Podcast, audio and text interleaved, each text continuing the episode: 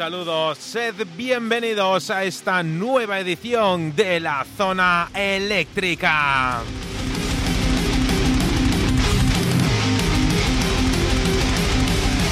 Una semana más y ya van 87 sin faltar a nuestra cita en este espacio en el cual tratamos de escribir semana a semana la historia del rock de todos los tiempos. Un fuerte saludo, oyentes del 106.8 de la frecuencia modulada en Madrid, en Radio El Álamo. Oyentes digitales de ondacentrofm.com. Eh, Si es lunes, si es la- son las 8 de la tarde, ahí nos estás escuchando. Un saludo, gracias por estar ahí. Saludamos también de forma muy efusiva a toda la gente que nos escucha desde el otro lado del Océano Atlántico. Nuestra familia argentina de Radio Crimen, si es sábado, son las 2 de la tarde en Argentina, las 7 de la tarde en España.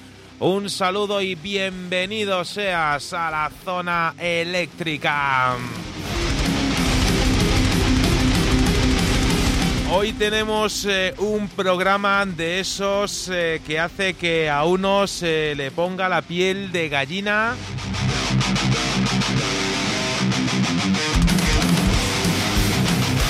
Porque tenemos eh, un invitado de lo más, de lo más especial. Vamos a escuchar la música de Fangoria, no en su versión eh, original, eh, tenemos todo el respeto y todo el cariño del mundo a Olvido Gara, sino en una versión increíble, una versión más adaptada a la zona eléctrica de una banda que se formaba ya por el 2011, si no me fallan las, que- las cuentas, en el barrio madrileño de Vallecas. Ellos son en Rabia Pérez. En esta ocasión y hace muy muy muy poco lanzaban eh, junto con eh, el señor Corpa, vocalista de Fact Division, un metal cover del tema No sé qué me das de Fangoria. Un tema del cual eh, destacaban la grandísima capacidad vocal tanto de Rabia Pérez como de Fact Division del señor Corpa, como también destacaban la labor de la producción del invitado que tenemos hoy en la zona eléctrica, del señor Alex Capa. Así que vamos a escuchar la música de Fangoria y enseguida saludamos a nuestros colaboradores José Luis y Ricardo y a nuestro invitado de hoy. Te quedas con este No sé qué me das.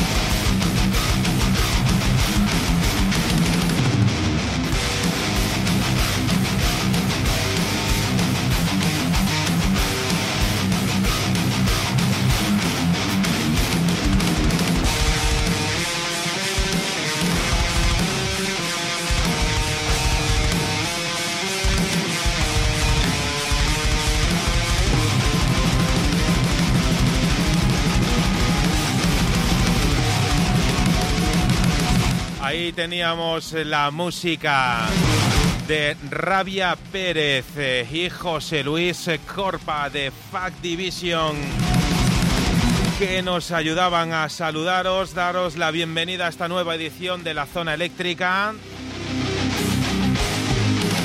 Un saludo a todos aquellos que nos seguís en directo a través del Facebook de la Zona Eléctrica.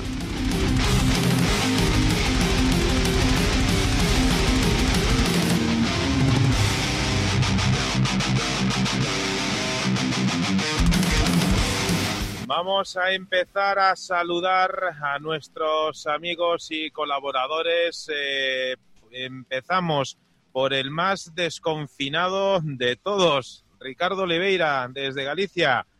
Muy buenas tardes, saludos eléctricos.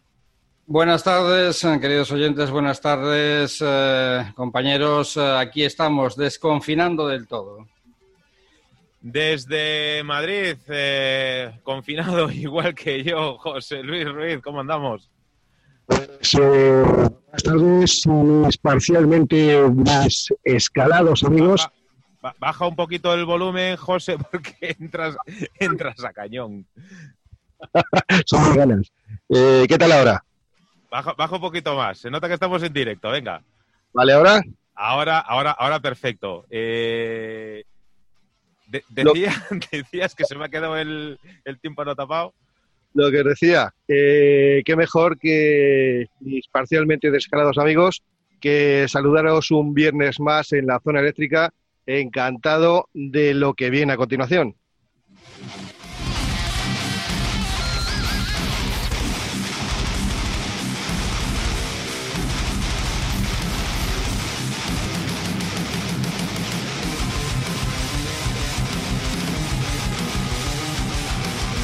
Esta es una de esas tardes donde uno cree que tiene todo bajo control y espero que, la técnica en este caso no me eche, no, no, me haga una, mala jugada. Tenemos que saludarle, veis por ahí en la pantalla, eh, a una de las personas responsables de que nosotros estemos aquí en la zona eléctrica de lo más orgullosos eh, del sonido del panorama musical de rock eh, y metal en nuestro país.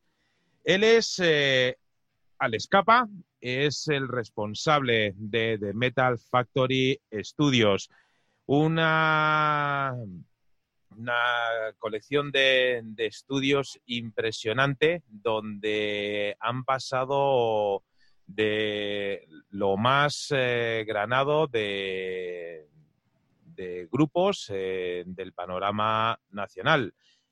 Alex Capa, muy buenas tardes, bienvenido a la zona eléctrica. ¿Qué tal, chicos? No sé si me escucháis. Te escuchamos alto y claro. Perfecto. ¿Qué tal? Un placer estar con vosotros esta noche. Encantados. Menos mal que si nos falla algo tenemos eh, a un grandísimo técnico de sonido con nosotros para echarnos una mano, aunque sea, aunque sea de forma, de forma virtual. ¿Quién, diría que el técnico de sonido soy yo, eh? Porque os veo a todos ahí con los micros y los cascos.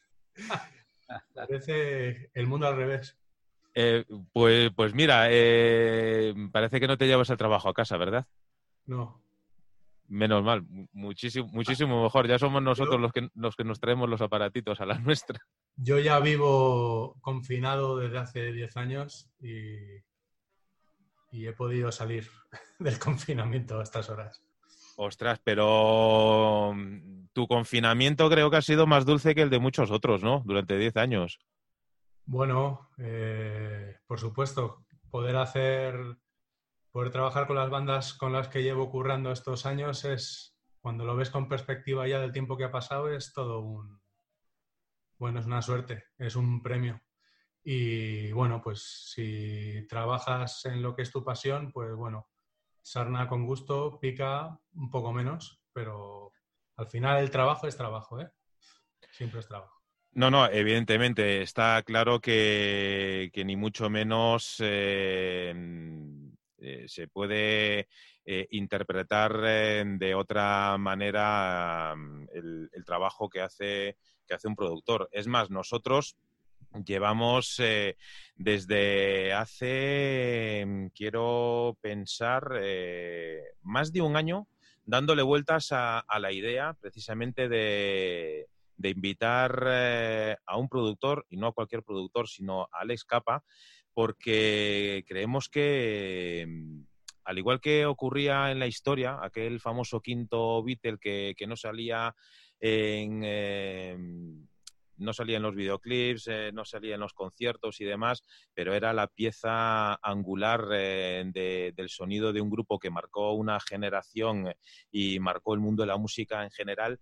Eh, nosotros creíamos que que siempre, pues evidentemente, el trabajo de, un productor, de un ingeniero de sonido es muy importante. No sabemos si equipararlo al trabajo de, los músicos, pero está dentro de una proporción muy elevada y creíamos que no se le daba la importancia suficiente a, el reconocimiento suficiente a, la figura del productor. Por eso queríamos hablar eh, hoy contigo.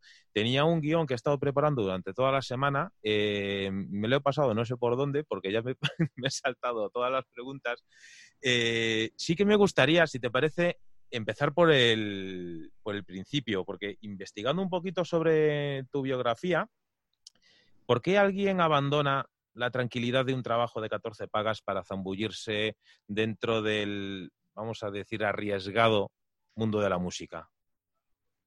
Mira, antes de lanzarme, me están diciendo por WhatsApp que no se me escucha, que solo se te escucha a ti. No sé si podemos corroborar eso. Vamos a hacer una cosilla. Eh, vamos a subir un poquito la música y retomamos la charla con Alex Capa.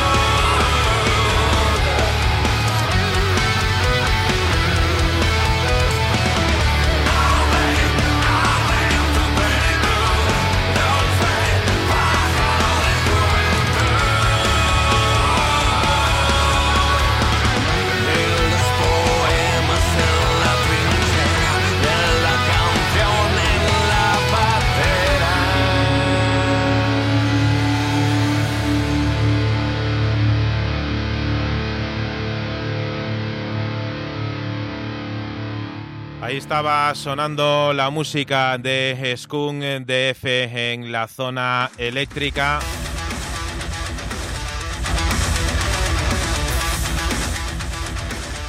En fin, son estas cosas del directo. Ricardo Oliveira, ¿sigues por ahí? Pues... Bueno, no sigue Ricardo.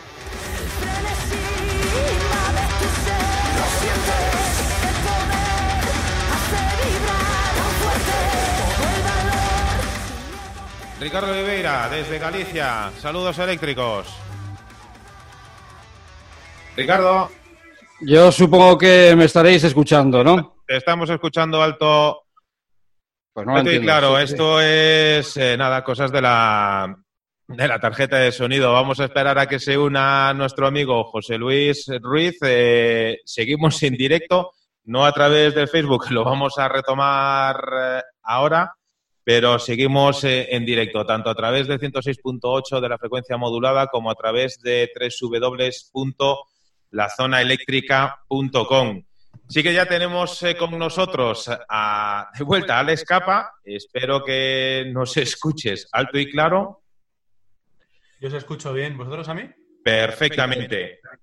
Me imagino que, que una situación de estas, que te puedo prometer que, que no estaba preparada ni mucho menos, ¿te habrá ocurrido alguna vez en, en un directo? ¿Cómo sale un profesional como Alex Capa de un atolladero como este? ¡Buah!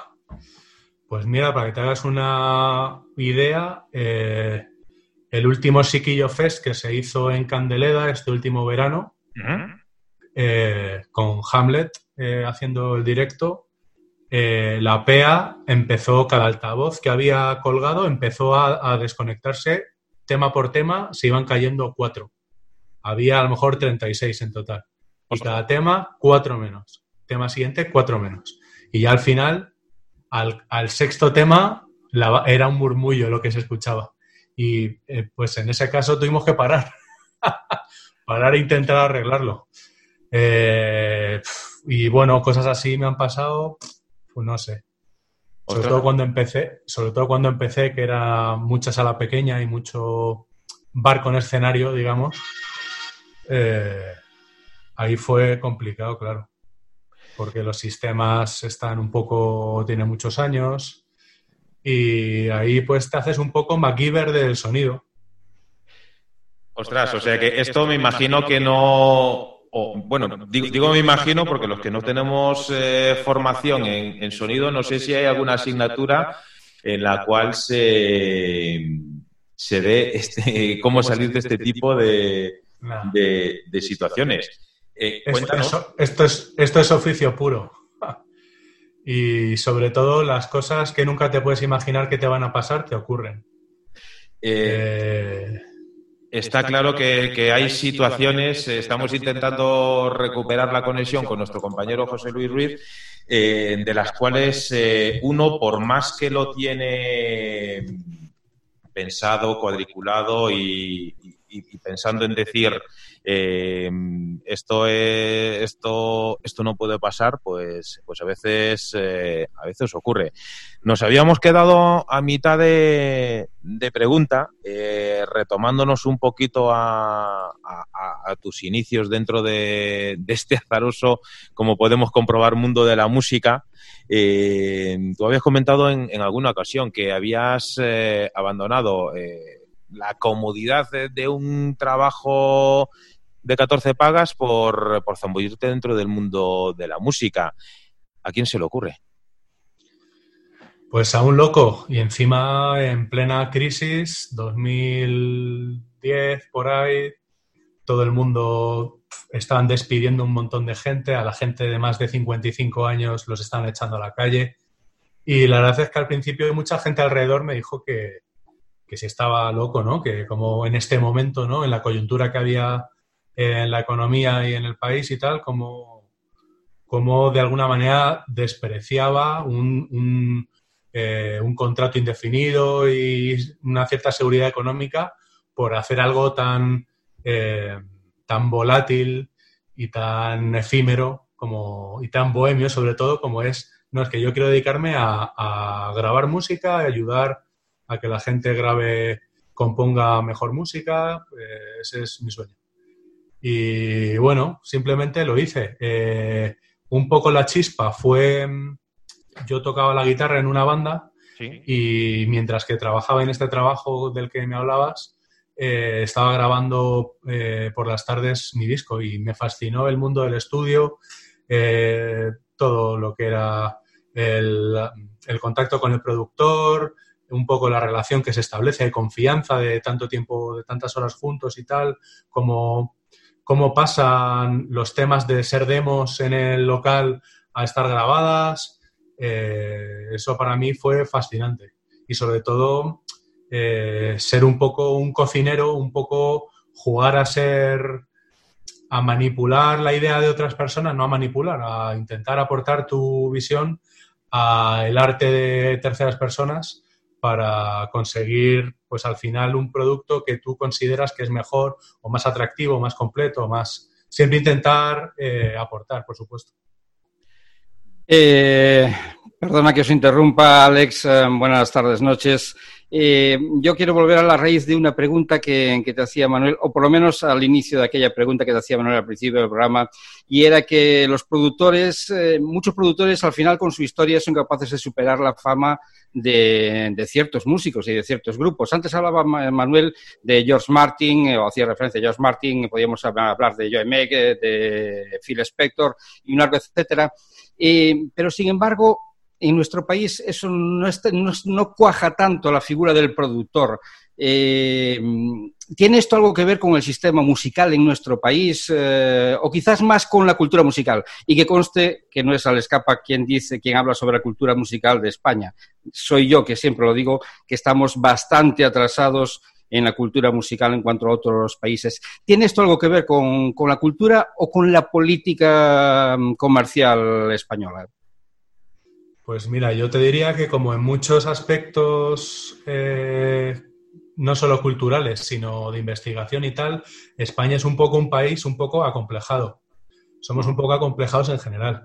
Eh, yo he tenido la suerte de viajar a otros países a grabar, sobre todo eh, Estados Unidos, y mm, el concepto que ellos tienen del negocio, ellos, ellos venden el negocio sin ningún pudor. O sea, son los primeros los productores son los primeros estandartes del, negocio industrial, porque ellos, eh, por ejemplo, uno de los productores con los que trabajé en Estados Unidos me decía que él había calculado que en sus cinco primeros años produciendo bandas, sin tener atados todos los temas legales de un porcentaje por ser productor y tal, calculaba que había perdido aproximadamente un millón de dólares.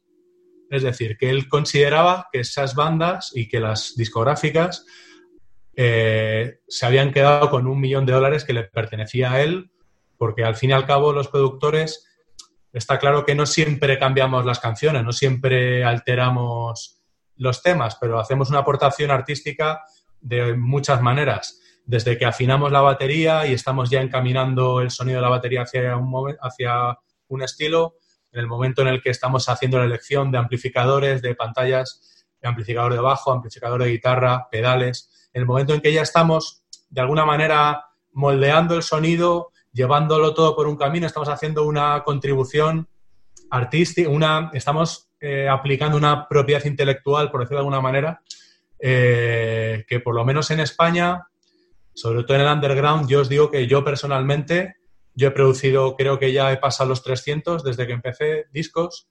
Yo nunca he reclamado ni royalties ni nada. De alguna manera, eh, yo he visto muy bien cómo estaba la industria aquí para las bandas independientes, que son casi todas con las que trabajo. He hecho discos para Warner, he hecho discos para Victory Records, he hecho discos para alguna multinacional, pero el grueso de mi trabajo son puro independiente bandas autofinanciadas, etcétera, o con pequeños sellos.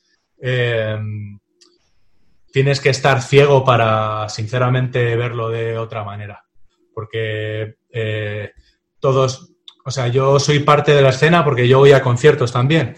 Llevo girando desde 2010 con Vita y Mana, esta última época con Hamlet y con muchas bandas que he producido y yo he sido yo he visto en primera persona cómo es el underground nacional. Yo he estado en las peores salas y he estado en los mejores festivales. Y he visto qué es lo que tenemos aquí como para, de manera acorde, eh, ofrecerles a los grupos algo que a mí me parecía justo. Y era a una banda que entre cinco músicos les cuesta eh, generar 300 dólares al año de derechos de Spotify, de YouTube, ¿cómo le voy a pedir yo un 10% de producción? Me parece, eh, en el gremio en el que yo trabajo, en este nicho, por decirlo de alguna manera, me parece un poco irreal. Pero ya te digo, por remarcarte, tengo muchos colegas ingenieros, incluso este año pasado estuve trabajando en Casablanca en un estudio, trabajando con bandas marroquíes y incluso allí lo ven como también como un negocio 100%. Eh, no tanto... Ellos eh, entienden un poco mi figura como si fuese un poco ONG, ¿no? Como si le cobrase a las bandas un poco los gastos de la grabación, ¿no? Para que el estudio se mantenga, ¿no? Los suministros y tal y cual pero lo ven un poco cierta, cierto porcentaje de altruismo en mi trabajo, teniendo una filosofía y un concepto como el que os estoy comentando, de intentar eh, apoyar, intentar hacer que los productos sean competitivos con los discos internacionales a una octava parte de un presupuesto medio internacional. Eh, y eso ha sido un poco mi visión desde que empecé eh, hasta ahora y sigo un poco igual. La, primera mm, en la frente, ya miras conociendo, Alex, eh, al hilo de lo que estabas diciendo antes, productor o ingeniero, ¿cuál es el término correcto? Y ahora me, vais a permitir, una vez que, hablemos de esto, mm, me vais a permitir, compañeros, que luego le haga otra preguntita que es que va intrínsecamente relacionada con esto. ¿Te contesto ya o vas a hacer sí, otra por favor, Por, favor, Alex, por favor. Eh, la figura del productor eh, lleva atado, o sea, lleva consigo la connotación de que hay una aportación artística al, material final. La figura de ingeniero, digamos que sería una figura más técnica, más inocua, más neutral. Por ejemplo, pues yo tengo asistentes en el estudio que me colocan la microfonía, ¿no? Pues ese trabajo se podría decir que es el trabajo de un ingeniero. En mi caso son ingenieros asistentes, pero ellos básicamente colocan microfonía y ya está. ¿Qué pasa? Después yo puedo aplicar a eso una visión artística. Pues queremos un rollo lo-fi o retro para la batería, voy a modificar esta microfonía de esta manera y la voy a colocar así. En cuanto ya el, lo que os decía, en cuanto el arte empieza ya a ocupar parte de esa, del trabajo, ya empieza la figura del productor a ser más eh, relevante y sobre todo cuando empiezas a, a, tomar decisiones sobre afinación de batería, elección de las piezas de la batería, de los platos, amplificadores, cosas que van a, de manera, eh, de, manera muy directa, van a alterar el resultado final. Ahí ya empiezas, digamos, a ser, a ser productor e ingeniero, eh, pero claro, ahí ya el lado artístico empieza a tomar más importancia lo decía porque nos han comentado en entrevistas, incluso hay multitud de comentarios eh, publicados, tales como ha llevado el sonido a otro escalón en la evolución del grupo, o este otro. Eh, el método de trabajo y la calidad de escapa está a años luz de la que disponíamos con el anterior productor. Mejor imposible, trabajando tranquilos y muy a gusto con el escapa. Es un gran profesional, está haciendo que los temas tomen la forma definitiva que nosotros queríamos. Incluso este último que dice, capta la idea de sonido que nos gusta a la perfección, lo que me lleva a preguntar, ¿hay más preparación en España que, por ejemplo, en Austria, en Suiza o en Estados Unidos, de lo que hablábamos antes, eh, donde precisamente eh, eh, hay una especie de especialización por instrumento? Es decir, uno que sabe de microfonía de la batería, otro que sabe de saturación, etcétera, y, no lo saques de ahí porque a lo mejor no controlan otra cosa. Y sin embargo, en tu estudio es el pack todo en uno con, excelencia en el resultado. ¿Crees, crees tú que, se valora este aspecto? Pues no sabría deciros porque muy pocas de las bandas que produzco yo en España tienen la oportunidad de hacerlo fuera, por presupuesto o por... Lo que sí que he tenido yo bastante trabajo estos últimos años es mezcla y mastering. Gracias a, la época que vivimos, puedo estar mezclando una banda coreana en mi, en mi estudio o una banda austriaca. Sí que noto eh, un cierto noto un extra de respeto por las bandas no, no nacionales para con la profesión del ingeniero productor. O sea, ellos sí que tienen, para ellos, eh, que tú seas productor es como que fueses médico o que fueras ingeniero industrial. Es un nivel de especialización absoluto y un respeto por la profesión absoluto. Aquí en España es más complicado que tengas un reconocimiento así con las bandas eh, de ese tipo. No obstante, yo no me puedo quejar porque según he ido avanzando en mi carrera, cada vez he ido accediendo a bandas más grandes y más grandes y yo creo que el respeto ha sido recíproco, tanto de ellas para mí eh, y de mí hacia ellas.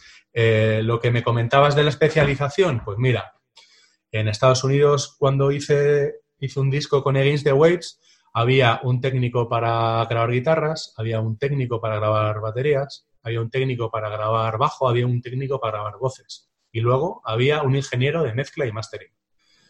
¿Qué ocurre? Claro, eso es el mundo ideal, ¿no? Entre comillas, poder eh, formar un equipo donde cada uno esté especializado al 100% en su, en su tarea, pero claro, estamos hablando de, de budgets, ¿cómo se llama eso en castellano? De, de presupuestos de 15, 20 mil dólares un álbum. Eso aquí eh, es imposible, es impensable. ¿Qué nos ha obligado a hacer esto a los ingenieros jóvenes como yo? Eh, pues hacer de la necesidad virtud y aprender todo, todas las aristas del, del, oficio, aprender y dominarlos a la perfección, porque muchas veces cuando yo empecé ni siquiera las bandas podían, eh, eh, podían soportar, podían permitirse tener un asistente. Ya no te digo para tomar eh, decisiones importantes en el disco. Te habló para montar, desmontar, microfonear, cablear, descablear, editar, para quitarme un poco a mí el peso técnico y poderme centrar más en lo artístico.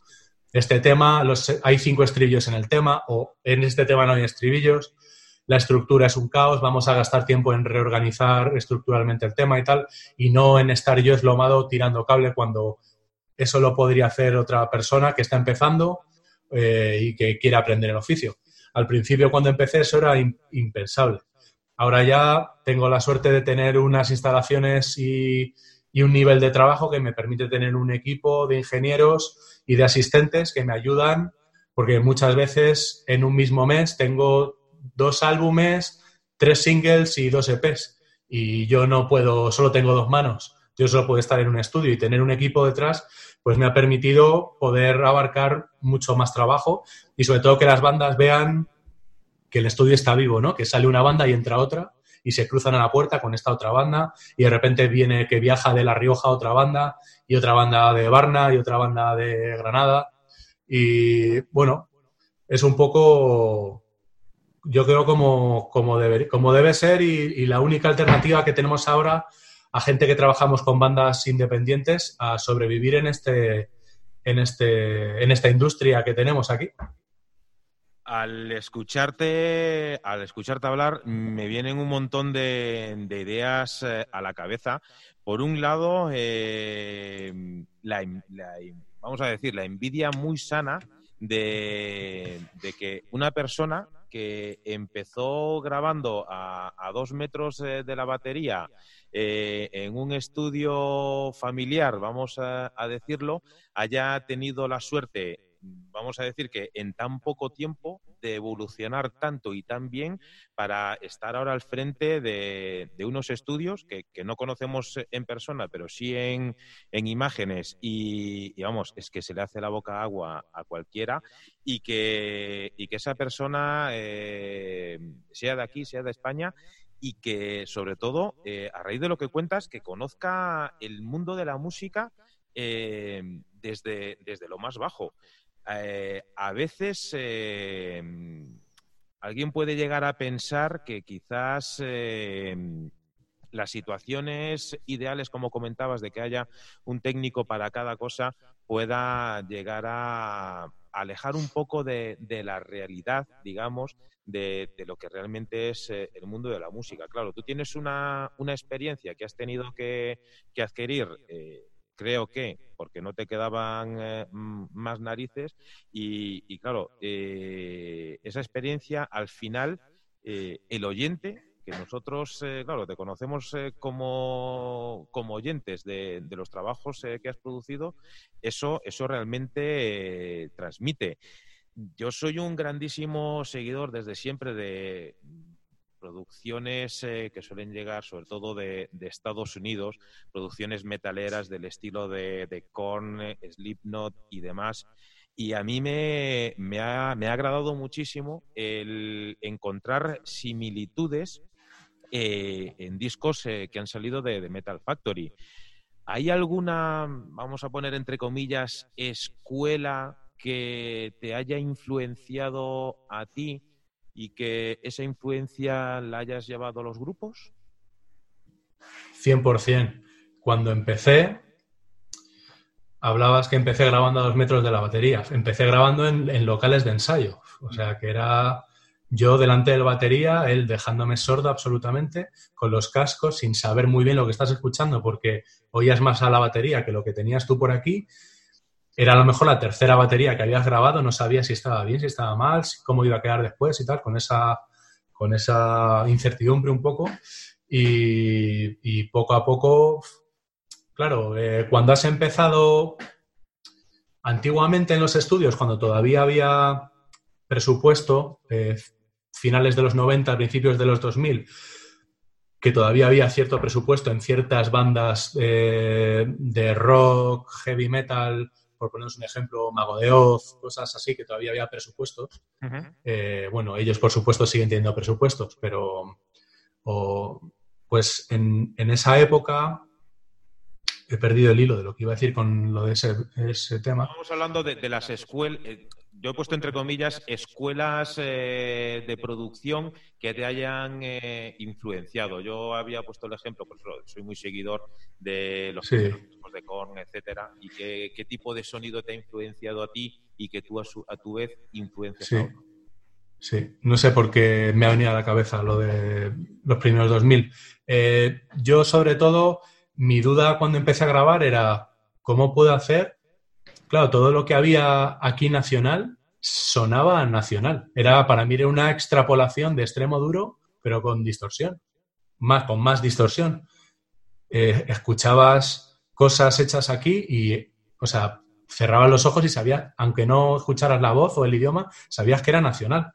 No sé por qué, si por mm, la filosofía de los ingenieros de ese momento, eh, diría que hasta que Big Simon empezó a hacer cosas, empezó a hacer eh, pues las primeras cosas de... Mm, hizo cosas con Sober, hizo cosas con, eh, con terroristas, hizo cosas con, eh, con la banda Dix Valieri de Round Howland que se llamaban, que eran muy parecidos a Pantera. Ahora me vendrá a la cabeza. Es, fueron de esas cosas, os hablo 2003, 2004, cosas que empecé a decir, ostras, esto ya va sonando guay. Eh, pero aún así, eso era la punta del iceberg del sonido internacional que teníamos aquí. Es decir, eso era accesible para tres o cuatro bandas, pero lo que era la base de la pirámide era lo que os comento, era sonido muy nacional, muy, muy, pues eso, eh, extremo duro, con distorsión. Entonces, a base de escuchar, de escuchar, de escuchar, eh, fui intentando pulir mi oído para poder discernir cuando grababa qué estaba bien y qué estaba mal.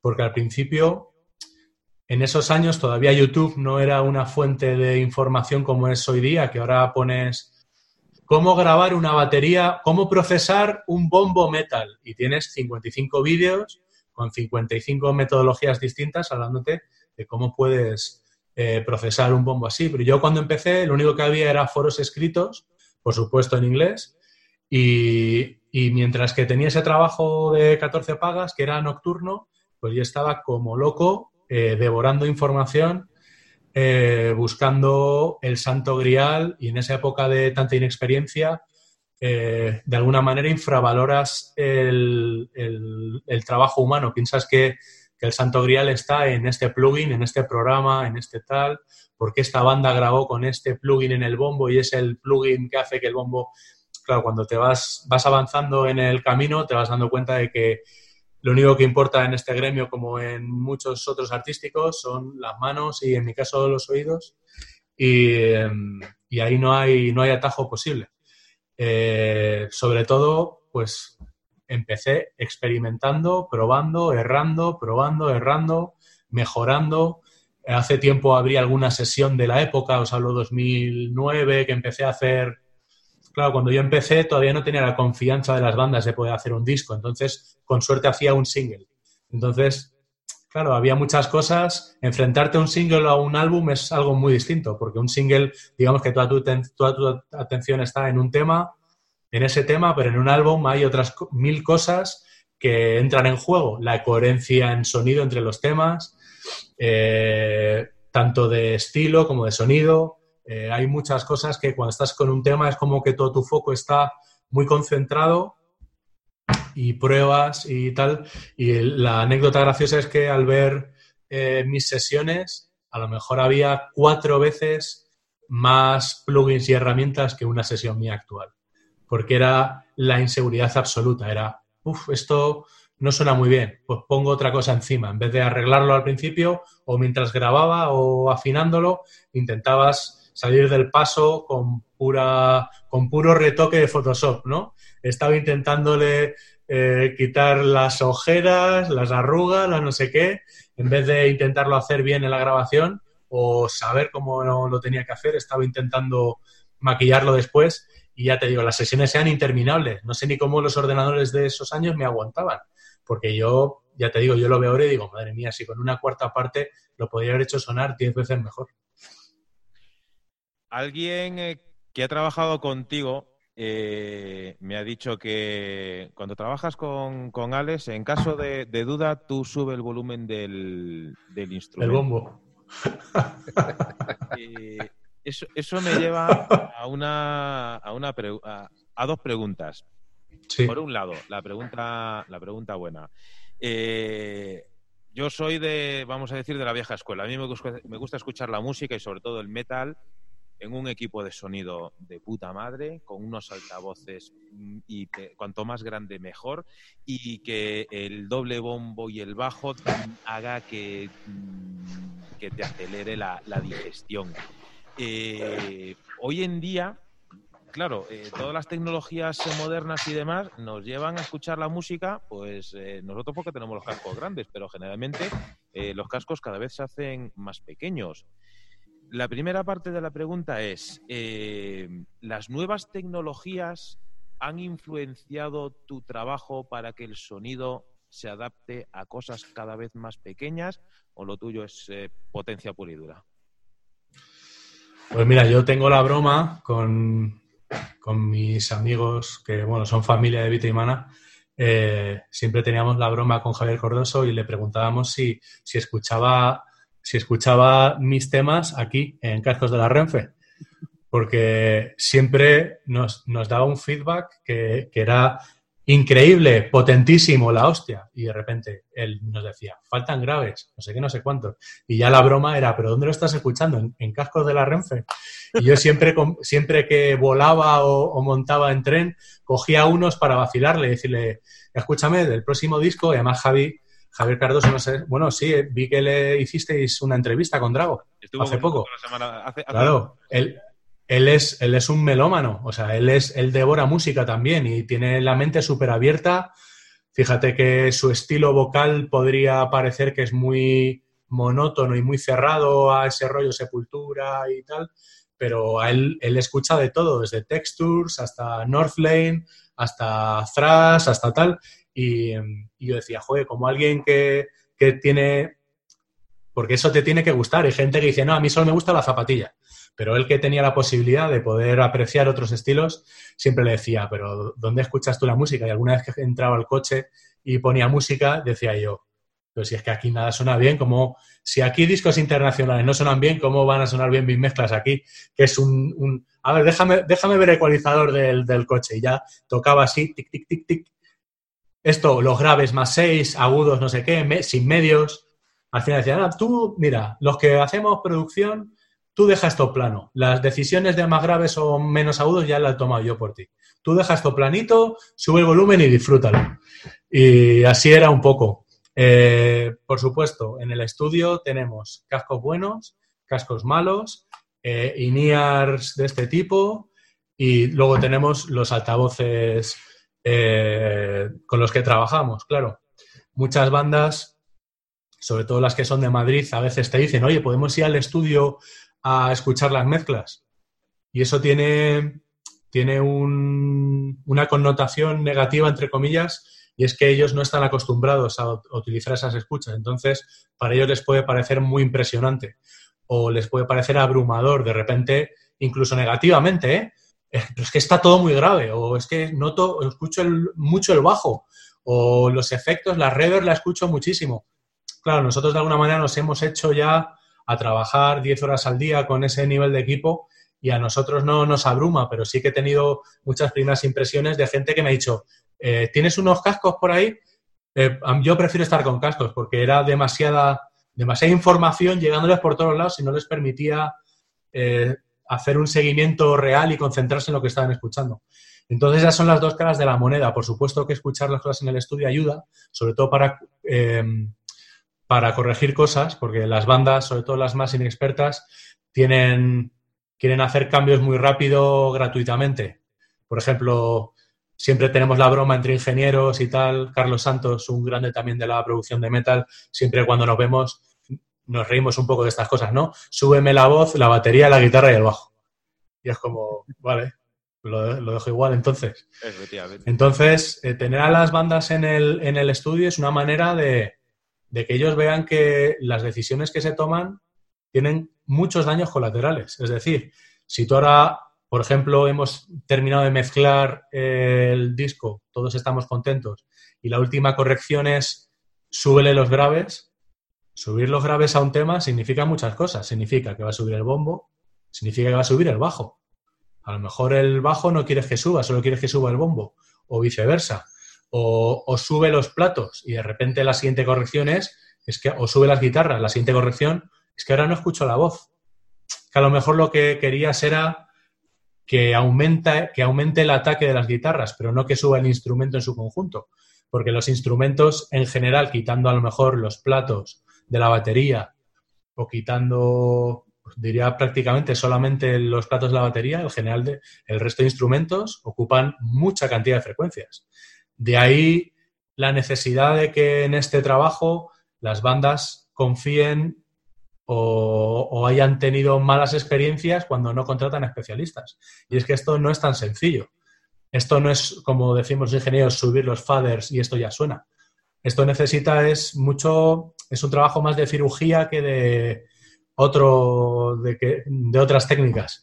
Entonces, sobre todo, las bandas tienen que tener claro que los cambios que hacen sobre grupos de instrumentos tienen muchos, muchos eh, daños colaterales, a veces negativos.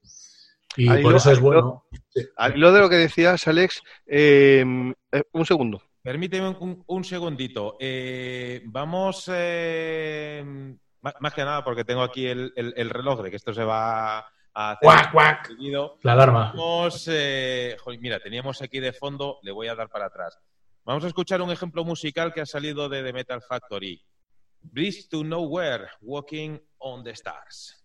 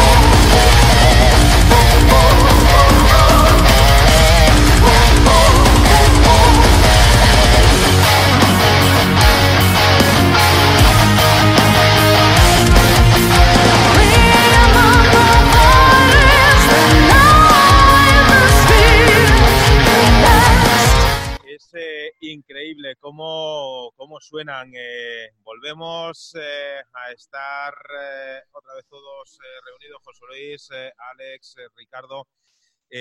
Alex, antes te hacía una pregunta con, con dos vertientes. Una, la segunda vertiente tiene que ver con la potencia. ¿Fue en Alcalá de Henares donde te cargaste los altavoces de la sala? Puede ser, pero he de decir que no es el único sitio donde lo he hecho. Desde luego, en Guadalajara lo hice, a Cadenares creo que también. Bueno, eh,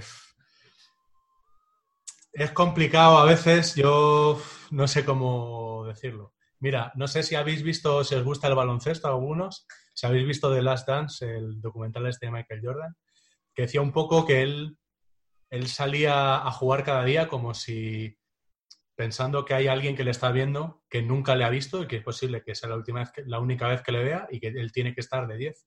Entonces, para mí, yo intentaba, yo sobre todo con Vita y Mana me sentía uno más del grupo entonces para mí era salir a tocar. Yo salía igual de nervioso que ellos. Ellos tenían que tocar, pero yo tenía que tocar los faders.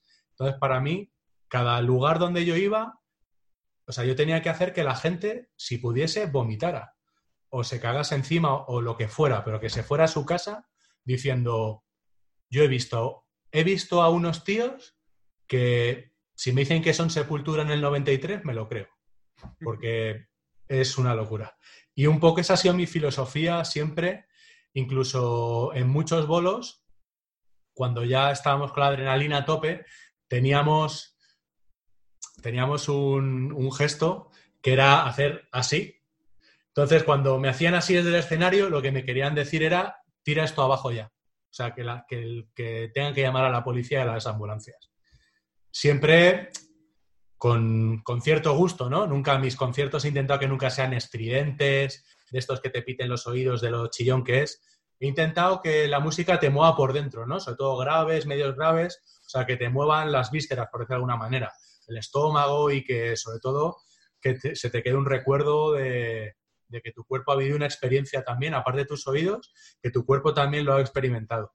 Y, y claro, esas cosas también he de decir que muchos promotores nos han llevado a salas que no estaban preparadas para un show así. Es como, como si llevas a Ramstein a, no sé, a Caracol y después se quejan porque se les ha quemado el techo. Pues claro que se les ha quemado el techo. Es que has llevado a Ramstein, que llevan fuego y pirotecnia, a una sala, o he dicho caracol, pero te podría haber dicho ritmo y compás o alguna cosa así. Entonces, un poco, bueno, yo por supuesto nunca he querido de, deliberadamente romper el equipo de nadie, ¿no? Pero sí es cierto que muchos equipos no han aguantado, no han aguantado 45 minutos de, de zapatilla. A ver, evidentemente no, no, no, era para nosotros ni mucho menos la, intención esa. Yo no sé eh, cuántas veces eh, te has eh, encontrado una procesión de Semana Santa antes de un concierto, en este caso de, de Vita y Mana. Yo sé que al menos una vez sí que fue, el año pasado en, en Santiago, ahí fue la primera vez que, que, vimos Ricardo y yo a Vita y Mana en directo. Eh, creo que era el segundo concierto o el tercer concierto, creo que era el segundo concierto que daban después del de Bilbao de, de la gira de, de Bosa. De Bosa eh, sí. Habían estado con nosotros en la zona eléctrica y tenían todas las ganas del mundo de comerse el escenario. Fue empezar el concierto.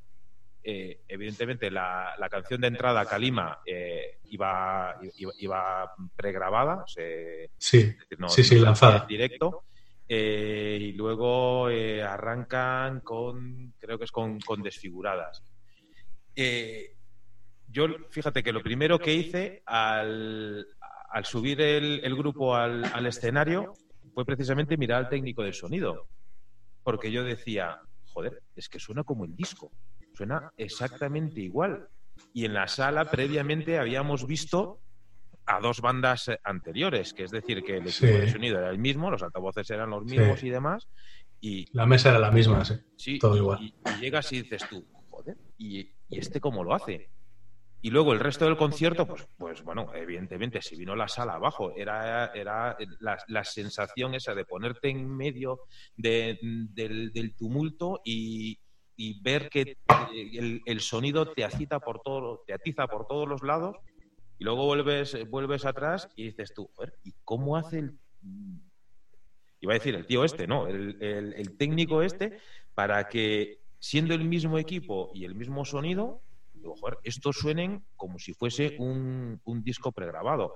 Ahí, ahí, ya fue cuando dijimos, esto, esto no es normal y, fue donde una vez más eh, pues nos encantamos de que, de que eso mm, suceda aquí y, nos gustaría que eso fuese precisamente la tónica habitual, que no, que no sea la excepción de decir... Eh, los discos que pasan por estas manos suenan, suenan de manera increíble. Nos gustaría que se rompiese, pues eso, la, visión que tenías eh, tú de hace 20 eh, años de que todo sonaba como a estrumoduro pero con distorsión. A nosotros lo que nos, lo que nos gusta y lo que nos encanta precisamente es que es que suene que suene así. Es decir, que la música te tiene que transmitir los mensajes y la música en sí te tiene que transmitir cuando tú lo estás escuchando, bien con los earpods o con el equipo de sonido, lo que sea, pero que en directo eh, que no sea, que no te defraude. Es decir, que, te llegue de esta, de esta manera. Por eso vamos a, recordar que hoy estamos hablando con Alex Capate de Metal eh, Factory estudios, eh, nos veíamos más que obligados a rendir un más que humilde homenaje a la, a la figura del, del productor. José, te había interrumpido antes de manera vil, pero era por, por necesidades de, del reloj. Pues eh, bien interrumpido, porque además me ha encantado eh, lo que nos ha comentado Alex. Y a raíz de lo que estaba diciendo antes, hemos hablado incluso con, con entre ellos Vitaimana también, eh, pero con, eh, hay otras bandas con las que hemos hablado que nos dicen que una de sus mejores experiencias ha sido grabar los, eh, los temas, pero de una, todos a la vez. ¿Eso qué le supone al estudio? Me refiero de trabajo, de tiempo, económico, de dificultad, de gente a la que hay que mover, a la que hay que movilizar, cómo se toman los músicos a la que dicen, eh, para y repite, pero no tú, todos. ¿Eso cómo, cómo, cómo lo ves? ¿Cuál es, cuál es la experiencia de, de Alex Capa en ese sentido? Mira, a mí eh, ahora normalmente el estilo natural de grabación en estudio siempre ha sido eh, instrumentos separados, ¿no? Es raro que las bandas, sobre todo si son jóvenes, se expongan a... No, porque de alguna manera grabar en directo enseña lo bueno, o sea, enseña la magia del momento y la inmediatez y tal, pero también enseña las miserias y las, las, por decirlo de alguna manera, las limitaciones, ¿no? De los músicos. Sobre todo en estilos como el metal, que, que hay subgéneros que son muy técnicos y muy rápidos, death metal, deathcore, thrash y tal. Eh, ha habido durante mucho tiempo muchas bandas, muchos músicos que componían por encima de sus posibilidades. Entonces, eh, eso directamente imposibilita ya la opción de grabar en directo, porque va a ser imposible luego arreglar eso. Eh, lo que es cierto es que desde hace, digamos, a lo mejor tres o cuatro años, cada vez las bandas, eh, no sé si es eso, no sé si es, son los últimos años o que yo me estoy haciendo más mayor y las bandas con las que empecé a trabajar también se están haciendo más mayores. Unas se están casando, otras están teniendo hijos, otras eh, están viviendo con sus parejas y tal, y nos van gustando otras cosas. Y con los años, sobre todo, nos ha empezado a, gustar más eh, lo real. Eh, componer cosas en el local de ensayo que se transmitan con dignidad después a una grabación. Es decir, que os ponga a los cinco a tocar en la sala y que suene de puta madre. Eh, y un poco ya llevo años intentando todo lo que puedo hacer en directo, lo hago en directo. Eh, eh, llevo también desde el último año haciendo live sessions, que es ahora también un producto que les interesa mucho a los grupos porque en un entorno de, en un entorno de estudio y, y con un nivel potente visual permiten enseñar a la banda cómo suena en directo, pero en estudio, eh, sin ruido de como no es lo mismo que digamos un directo en una sala, ¿no? Donde hay ruido de, de bandas, hay acoples, hay alguien tira un cubata encima de la regleta. Esto es algo un poco más íntimo y tal. Y, em, y, yo estoy intentando llevarlo por ahí todo lo que puedo. Técnicamente, por supuesto, trabajar con cinco músicos en directo es mucho más complejo. ¿Por qué? Porque tienes que darles mezclas individualizadas. Y por supuesto, ninguno va a querer lo que quiere el otro. Uno va a querer la claqueta así, otro no va a querer escuchar la voz, otro quiere solo su instrumento, otro no sé qué. Y eso hace que técnicamente sea un poco más complejo. Y sobre todo que en la grabación de directo, de alguna manera, todo es más determinante. Es decir, tienes que ser mucho más fino en la colocación de la microfonía porque todo va a tener todo va a tener un resultado difícilmente modificable. Por ejemplo, tienes que tener mucho cuidado donde colocas la voz frente a la batería, porque después por el micrófono de la voz vas a escuchar los platos. Y muchas veces es complicado porque los platos son muy agudos, unido a las S y a las Fs de la voz y tal, puede ser un problema. Yo tengo la suerte, la gran suerte de que como habéis visto en la web y por supuesto estáis todos invitados en cuanto paséis por Madrid a, ver el estudio, tengo la suerte de tener muchas salas contiguas. Entonces, eso me permite tener a la banda tocando en directo en una sala grande, pero tener los amplificadores sonando en otras. De manera que ellos están escuchando en directo, pero en la sala donde ellos están tocando no tengo ruido. Solo tengo voz y batería pero no tengo la locura que es dos amplificadores de alta ganancia y un bajo con distorsión ahí sonando. Entonces, de esa manera me permite después utilizar el sonido puro directo, pero tener una separación mayor y poder tener, digamos, un resultado un poco más producido, ¿no? Porque a veces las grabaciones en, directo, en directo adolecen un poco, ¿no? De, es que suena demasiado en directo, ¿no? Suena demasiado como ensayando, pero queremos que tenga ese toque de, fino, la voz limpia pero en directo, eh, simple pero, pero sobrio.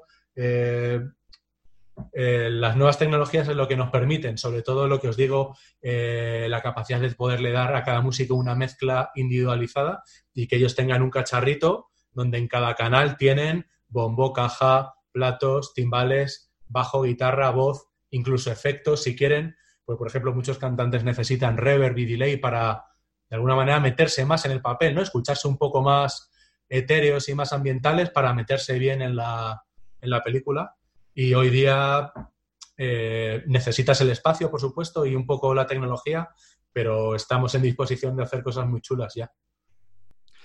Eh, Alex, eh, Tú invita, invita, porque cualquier día aparecemos por ahí. No, no, no veas la envidia que, he pasado yo, que, que, montaría en casa todo lo que tienes ahí, pero todo junto. Ya, ya no, ya todo amontonado en un solo estudio. es igual, aunque fuera para hacer una, aunque fuera para hacer una promo. Más de lo que tiene. Eh, eh, bueno, estamos en ello. Estamos, estamos en ello, estamos en proceso en unos cuantos años. Antes decía, decía algo, Alex, que, yo coincido totalmente con él, y es que nos hacemos mayores, aunque algunos son jóvenes y, han salido de, esa juventud y se han hecho mayores em, antes de tiempo. Hay otros mayores que aún siguen siendo jóvenes. Yo creo que, que Alex eh, se ha hecho mayor y maduro antes, antes de tiempo. Y hablaba de una cuestión que, que tenía preparado por aquí una pregunta que, como siempre me han pisado. Me han pisado así de medio lado y ya no sé si decía, no sé si voy a hacer, si no se la voy a hacer, pero sí es cierto de que, de que, de que en los últimos años, ya en los últimos 20, 30 años, eh, a la hora de, de, escuchar las grabaciones y el producto final de los discos, eh, yo creo que, sobre todo en los discos comerciales, se busca la finura, se busca eh, la perfección en el sonido y se han un poco en deterioro de, aquellos, de, aquellas eh, grabaciones de ya los años 70, 80, 70 hacia atrás, en los que se capturaba el momento, que era lo que tú decías, se capturaba ese momento, ese instante, que era lo que realmente, no sé si llegaba a todos, habrá una, parte del público que prefiera, la, prefiera eso, que todo suene perfecto. Sin embargo, los que somos ya vamos ya teniendo una edad, nos gusta, nos gusta escuchar ese momento, que estar en ese, en ese, en ese estudio. Yo es que estaba hace poco eh, viendo un, un, documental de Howling Wolf y veía a Howling Wolf tocar con, con todo lo mal que sonaba, porque aquello sonaba mal por todos los lados, pero es que era una delicia. En algún momento, vosotros cuando, cuando hacéis disco, ¿pensáis en eso? Mira, yo tengo una anécdota graciosa en el último disco que hice con Skunk DF. Estábamos acabando de grabar ya y eh, las guitarras y estaba yo, iba grabando, ¿no? Iba limpiando un poco, editando, y un momento donde David Ramos me dijo, ese ruido lo, lo podrías dejar. Y yo le miré y le dije yo, ¿pero por qué dejarlo pudiéndolo limpiar? Me dijo, tú hazme caso, vamos, vamos a dejarlo. Y la anécdota era un poco en plan, ¿podrías dejar un ruido? Porque ya estamos acostumbrados a la perfección absoluta. En plan, ya no hay ruidos, no hay... O no hay esto en la voz antes de cantar o incluso muchos cantantes a veces me han enviado correcciones pidiéndome que automatice, es decir, que manipule el volumen de sus respiraciones, ¿no? Porque a lo mejor eh, aquí ahora la quieren escuchar un poco, pero ahora aquí no la quieren escuchar, o la quieren escuchar muy poco durante, durante todo el disco. Y entonces, bueno, pues están las dos caras de la moneda, ¿no? Como yo te digo, cada vez yo estoy intentando hacer cosas, intentar hacer tomas lo más largas posibles. Eh, si hay que editar, copiar y pegar, pero partes que se hayan tocado, no cosas que yo vaya grabando trozo a trozo, para que todo suene lo más de verdad eh, que se pueda. También os digo que aún así eh, hay muchas bandas que siguen haciendo estilos muy técnicos que requieren pues una edición Hace poco hemos hecho lo último de Fall of Atlantis, lo último de Outreach, lo último de eh, Society, que son bandas que mezclan el metal moderno con progresivo, con polirritmias, con partes muy técnicas en las que grabar, eh, en las que la edición, digamos, que toma una toma un papel un poco más un papel más relevante de lo que nos gustaría quizá, pero es un poco eh, dependiente del estilo, ¿no? ¿no? se me ocurriría hacer así una banda de Stoner o una banda como Bonson Minerva, no, me, no se me ocurriría grabarlo así, pero una banda a lo mejor de metal técnico al estilo de Periphery o el estilo de tal, que tiene una expectativa, es que mi público lo que escucha es esto, Born of Osiris, eh, eh, cosas así muy técnicas, pues claro, lo que la expectativa que tienen de resultados finales de absoluta perfección. ¿no? Una, una, pregunta dentro, si me permites, eh, de la ignorancia. Nosotros muchas veces cuando hablamos con, con los grupos preguntamos, siempre nos dicen que no, gracias a Dios, de si en el producto final hay mucha mano del productor eh, o no, sobre todo, sobre todo en, en la voz. Y esta es una pregunta que le hicimos, eh, que formulamos a un grupo aquí en, en, la zona eléctrica eh, sobre si el productor había metido mano en el resultado final, etcétera. Nos decían que no. ¿Cuánto te costó que Mero Mero pronunciase bien las S?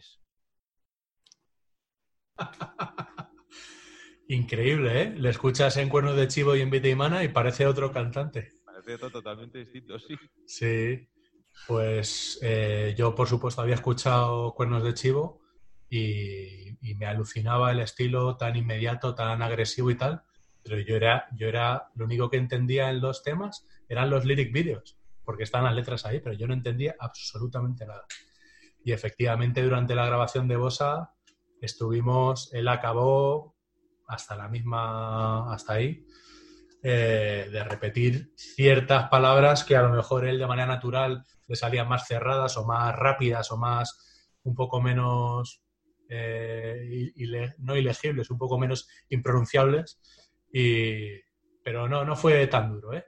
Él, tenía, él estaba mentalizado que vocalizar es parte de, su trabajo y, yo creo que está todo muy bien. Como ha quedado, se ha quedado todo muy entendible vamos, el, disco ha quedado de 10, eh, sería decir poco. Una pregunta, rompiendo así un poquito la, seriedad eh, tan sumamente interesante que estábamos eh, llevando, y es algo que también solemos preguntar a los, a los artistas. ¿Hay algún tipo de manía, algún tipo de fetiche que tengas eh, sin el cual la producción no salga bien, aparte del monster de la tapa verde? bueno, yo, yo he sido adicto a Monster muchos años, ya lo he dejado, pero en los años donde Down de Maya seguían en activo, que eran endorses de Monster, las grabaciones eran una bacanal de sabores sobre todo como eran endorses de la marca, teníamos acceso a sabores que aún no habían salido y eso era, o sea, podían repartirnos el, el carné del diabético y el carné del ataque al corazón porque todos, o sea, nos tomábamos tres y cuatro monsters al día en la grabación, era una locura, era insoportable. A ver, yo eh, con los años me he hecho un poco maniático con muchas cosas. Me he hecho un poco maniático con la con la posición de la microfonía, cómo tienen que estar angulados los micros con las piezas, el cableado, cómo tiene que estar el giro del cable en el pie para que no cuelgue por aquí. Soy muy maniático con los colores en las sesiones. Para mí las baterías son naranjas, el bajo morado, las guitarras rítmicas son azules, las guitarras solistas arreglos son verdes, las voces son amarillas. Y yo en cuanto veo una sesión de alguien o, alguien me manda una sesión, oye, puedes... Eh, te mando las sesiones para que mezcles en la sesión que yo he grabado directamente y lo veo todo con otros colores o todo sin color y yo mi mente empieza ahí a hacer cortocircuito. Pero en general eh, no soy muy maniático ni fetichista. Eh, mi única manía así grande es que tiene que quedar perfecto o tiene que quedar lo mejor que pueda con el artista. Y eso a veces te hace entrar en un bucle un poco enfermizo, ¿no? que no sabes hasta cuánto puedes apretar al artista, hasta dónde va a llegar, en qué momento ya estás siendo a veces mal educado, porque sobre todo cuando era más joven conseguía la motivación de los músicos picándole un poco, ¿no? Eh, sobre todo en estilos más técnicos. Eh, pues fulano me hace el doble bombo a 250 BPM a semicorcheas y tú en 200 estás ya con la lengua afuera, macho. Aprieta un poquito el culo que no llegas, ¿eh? Cosas así. Había gente que lo encajaba mejor, gente que no encajaba bien, gente que al siguiente disco me decía, hemos estado un año componiendo el nuevo disco y solo he estado pensando en lo que me dijiste ese día con el doble bombo y te traigo en este disco el bombo que, que me vas a tener que pedir que lo toque más, más lento y más flojo porque porque he estado como loco perfeccionándolo, ¿no? Sabéis que en el metal también, a ver, yo soy de las pocas personas que viven del metal y no estoy tatuado, ni tengo dilataciones ni tal, pero en el metal hay mucho postureo, ¿no? Mucho, mucho metal de gorrita, de flequillo, de dilatación, de tatu, de tal, de macitas de gimnasio, pero luego le da así a la caja, ¿no? Y en cambio tenía a un chico de conservatorio, por ejemplo Hans, que tocaba en Left in the Wake y luego toca en Trono de Sangre, que pesaba 58 kilos y cada vez que daba la caja se te, se te, se te movían los párpados. Entonces yo intentaba mucha de esa gente, ¿no? Más, más, más preocupada del color de su guitarra que de cómo tocaban, de que el sonido está en las manos.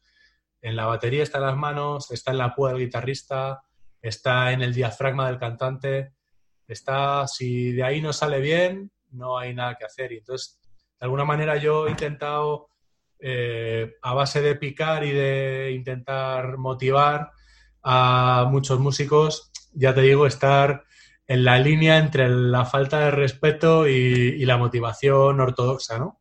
Pero bueno, en general yo creo que todos los músicos, con todo el tiempo que hemos pasado juntos en las grabaciones, yo creo que lo han entendido como algo positivo y como algo que, que ha sumado y que ha, que ha, contribuido a que ellos dieran el 100%, ¿no? Eh, Alex, la verdad que la entrevista está siendo, bueno, pues va mucho más allá de lo que, de lo que esperaba y estamos aprendiendo muchísimas cosas. Eh, últimamente, bueno, últimamente, casi siempre mm, los músicos, eh, grandes músicos, se han pasado a productores. Y últimamente, pues no sé, Aaron Dresner eh, o Mike eh, Rednor o el mismísimo Dave Grohl eh, se han convertido en, productores. Un productor es un músico sin vanidades. A ver, es muy importante que un productor sea músico. Es decir, que al menos domine uno o dos instrumentos. Y si no lo domina, que sepa cómo se compone, por ejemplo, yo no sé tocar la batería, pero sé perfectamente destripar parte por parte cómo es un ritmo de un ritmo thrasher, un ritmo punk rock, un ritmo eh, más heavy metal, un ritmo más power metal. Tienes que saber, eh, por ejemplo, en el aspecto vocal, tienes que saber, eh, por ejemplo, en el metal casi todo está compuesto en menor, tienes que saber qué intervalos de voz funcionan en las armonías, ¿no? Porque muchos, por ejemplo, antes en el intermedio estabais pinchando Bridge to, Bridge to Nowhere, Bridge to Nowhere, perdón, eh, si no lo habéis tenido, no sé si lo controláis todos, pero ese tipo de voz operística tiene mucho trabajo de armonía. O sea, nosotros escuchamos una voz, pero realmente no solamente estamos escuchando una voz, estamos escuchando acordes, ¿no? Como haríamos en un piano, estamos escuchando una nota, eh, una voz que da la nota principal, lo que se llama la tónica, y luego otras están haciendo la armonía, primera armonía, segunda armonía, creando tensión en unas partes, no creando tensión, falsetes, no falsetes de alguna manera, aunque yo no sé, sepa cantar operísticamente, pero sé, sé armar una voz, ¿no? Y sé, y sé los recursos que cada subgénero tiene. Algo, algo, algo que es un poco complejo dentro del metal es la cantidad de subgéneros que tiene y cómo de distintos son entre ellos.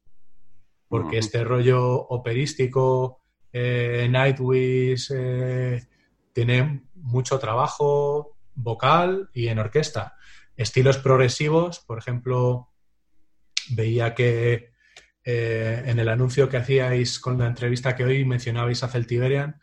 Celtiberian, claro, imaginaos, eh, diría que la batería, el bajo y la guitarra y la voz son mero soporte para lo que viene encima, que es violín, buzuki, viola, eh, bandurria, perdón, bandurria gaita, eh, hay un montón de, cosas por encima.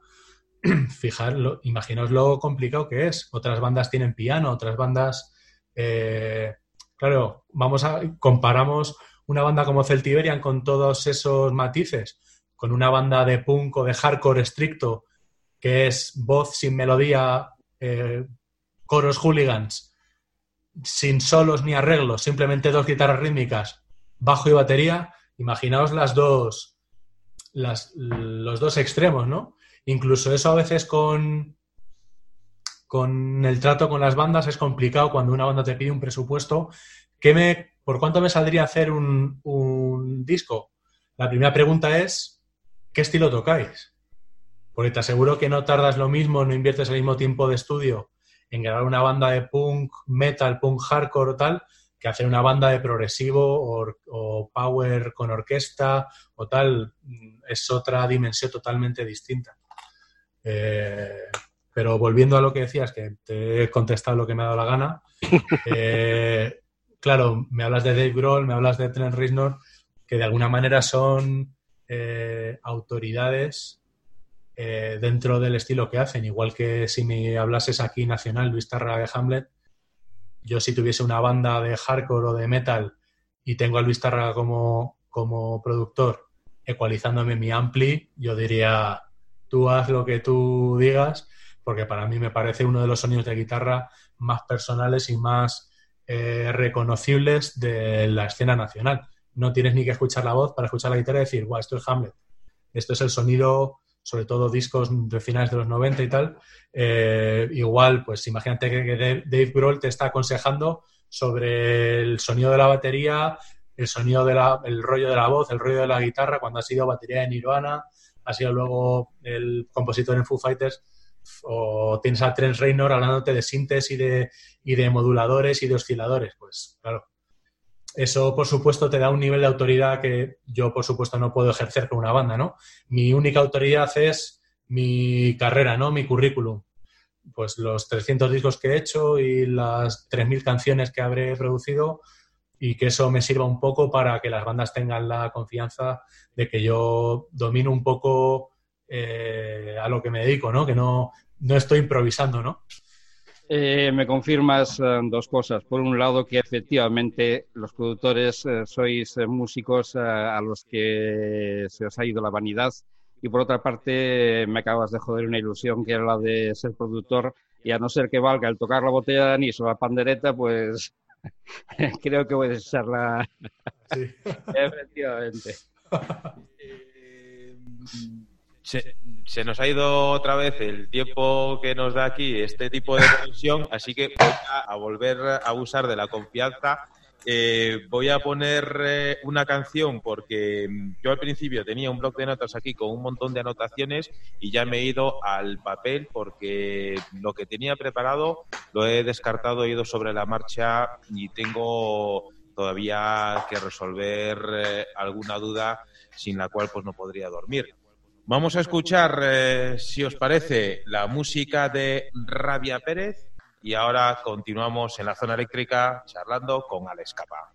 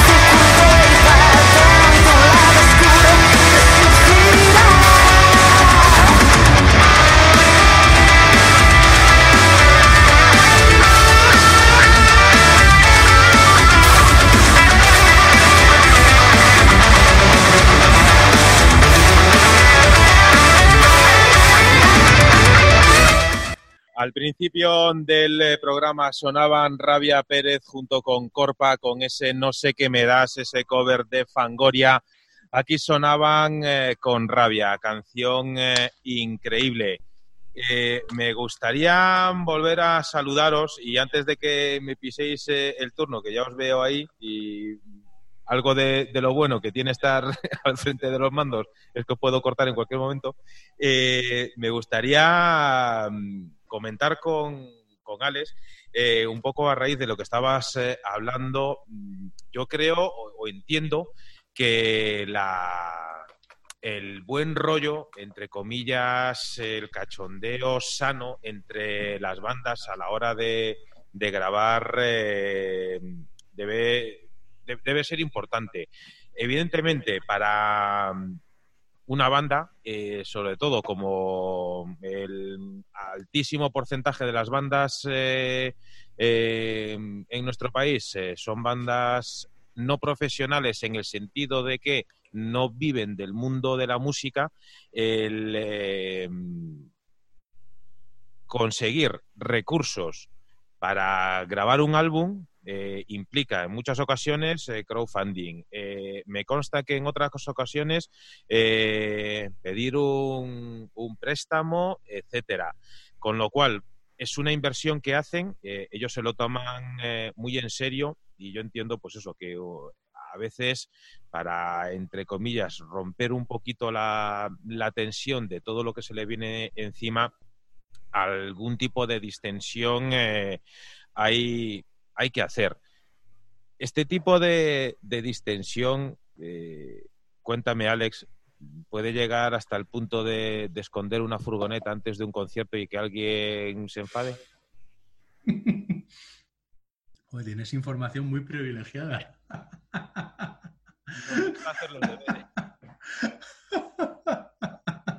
Joder, me acuerdo de esa todavía. Me acuerdo de esa todavía. Joder, pues la verdad es que ahora que lo pienso, eso tuvo gracia hace un tiempo. Básicamente, eh, después de un bolo eh, con Vita y Mana, no recuerdo dónde fue exactamente. Eh, uno fuimos todos a dormir al hotel y, uno de los miembros del grupo cambió la, furgoneta de sitio de parking y cuando salimos por la mañana después de desayunar a la furgoneta, no estaba la furgoneta. Imaginaos, todo el equipo dentro. Unos lo sabían, otros no lo sabían. Buah, imagínate el estrés.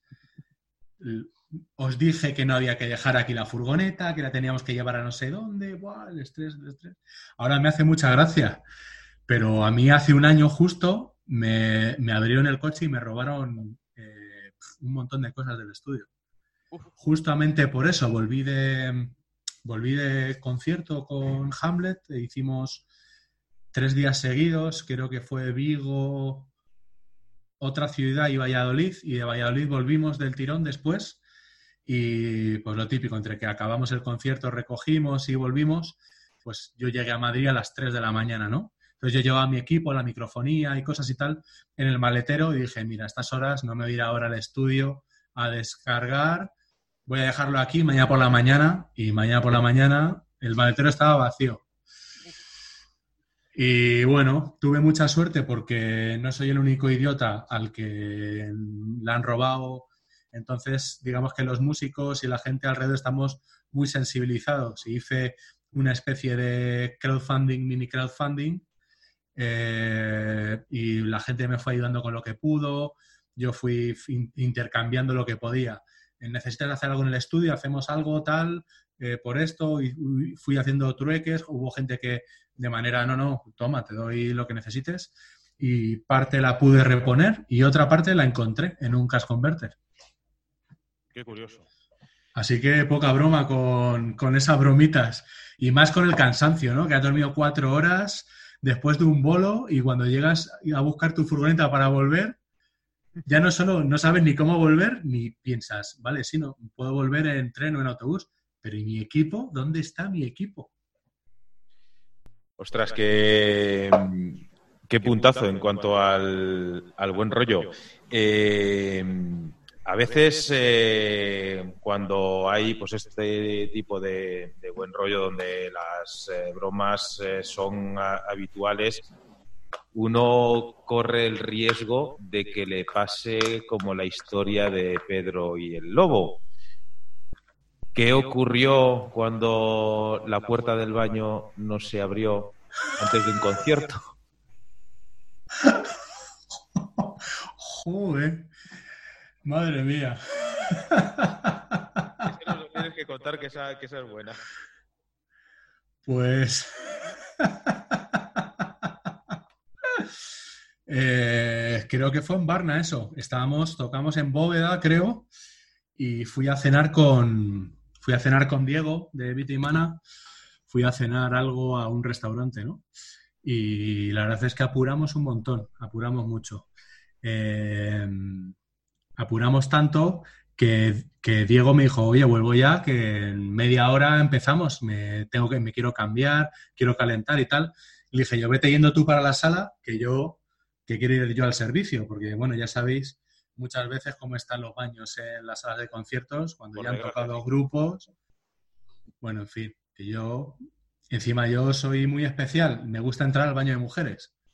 Entonces yo esperé mi turno, me metí en el baño de mujeres, me metí en el baño, por supuesto, y ¿cuál fue mi sorpresa? Que no, no podía salir. Yo venga a llamar, tac, tac, no podía salir, el pomo, atrancado, me cago en la puta. Hostia, empezamos en 20 minutos. Tengo que ir, tengo que preparar la microfonía del cambio de banda, tengo que ir a la mesa, tengo que cargar mi sesión de mi mezcla, tengo que chequear que todo entra. Hostias, quedan 10 minutos. Empiezo a escribir a todos los grupos de WhatsApp que tenía con ellos. Chicos, estoy, estoy encerrado, ¿no? Estoy encerrado en el váter. Y nadie se lo creía, todos pensaban que era broma. Y Fíjate que no se lo creían, que ni contestaban. No, sí, sí, todo... luego me decían, no, sí, todos lo hemos leído, pero pensaba que era un vacile. Y ya cuando no aparezco, ya me llaman. Oye, capa, tío, que en 10 minutos esto empieza, ¿dónde estás? Y digo yo, hijo puta, pero que llevo 35 minutos en el váter encerrado. Ja. Pero que era verdad y al final algo pasó que alguien, alguna mujer quiso entrar, no podía entrar, yo ya le dije, estoy encerrado, me pueden abrir, no sé qué, y ya me abrieron. Pero estuve a punto de no, de no llegar al bolo, no llegar ni a poner la intro, de que empezase el concierto sin mí. Y hay otra graciosa que pensaba que me ibas a contar esa, que no, no me pasó a mí, no, no puedo decir a quién le ocurrió, pero en mi antiguo estudio, que era un estudio apartamento, Mm. eh, pues eh, la puerta del baño era bastante vieja y era de estos que tiene un pestillo por dentro que, digamos, bloquea el pomo, ¿no? No es un pestillo que entra. ¿Qué pasó? Lo típico, ¿no? Alguien deja el pestillo puesto por dentro y cierra la puerta. ¿Qué pasa? No se podía abrir por fuera. Bueno, pues uno de los miembros del- de la banda llevaba tiempo con colitis y serios problemas de estómago, ¿no? No solamente con la colitis, sino con retortijones nivel me muero, ¿no? Entonces, ¿qué pasa? Esto ocurre siempre cuando a alguien le entra ganas de cagar, pues si no, no pasa. ¿Qué ocurrió? El susodicho se acerca al baño y se da cuenta de que no puede abrir. Claro, ninguno nos habíamos dado cuenta. No abre, no abre. Para la grabación, no, se, abre el baño. ¿Y qué, pasa? Que me muero, que, que me cago, vamos. Y yo, pues joder, espérate, porque ahora mismo, y mi estudio estaba en una zona puramente residencial, no había ni bares. Había un chino, o sea, un chino no es ni restaurante, un chino de alimentación y una horra más, era toda la oferta. Y casas, muchas casas. Y era como, pues no sé decirte, o sea, como salgas al campo y, y lo hagas ahí.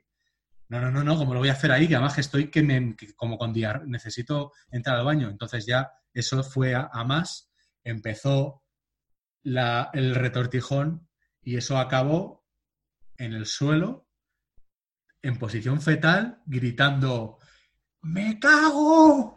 ¡Joder, joder, me cago, me cago! Dios, me estoy muriendo, me, joder, abrir eso, me- me- joder, que me muero, me cago, joder. Y al final conseguimos abrir la puerta. Ya nosotros con el estrés de no querer ver la situación esa de alguien cagándose encima delante de ti, ¿no? Y ya ahí con el estrés conseguimos abrir la puerta y pudo entrar. Pero la imagen de esa persona retorciéndose en el, en- delante de todos nosotros, sin poder evitarlo, del dolor que tenía en el estómago, gritando me cago, eso es algo muy gracioso y siempre que hay alguna escena parecida con alguna banda o tal, les digo, ten cuidado que esto puede pasar y es una anécdota muy recurrente. Son anécdotas que no se puede contar con quién fue porque son un poco, pues, ahora hacen gracia, ¿no? Pero en el momento no hizo ni puta gracia. Claro. Y de esas y historias así, pues hay muchas. Eh, Violent Thief, que era la antigua banda de, de Diego que toca ahora en Vitaimana, Ujú. ellos hicieron un crowdfunding de uno de los EPs fingiendo que habían tenido un problema conmigo en la grabación.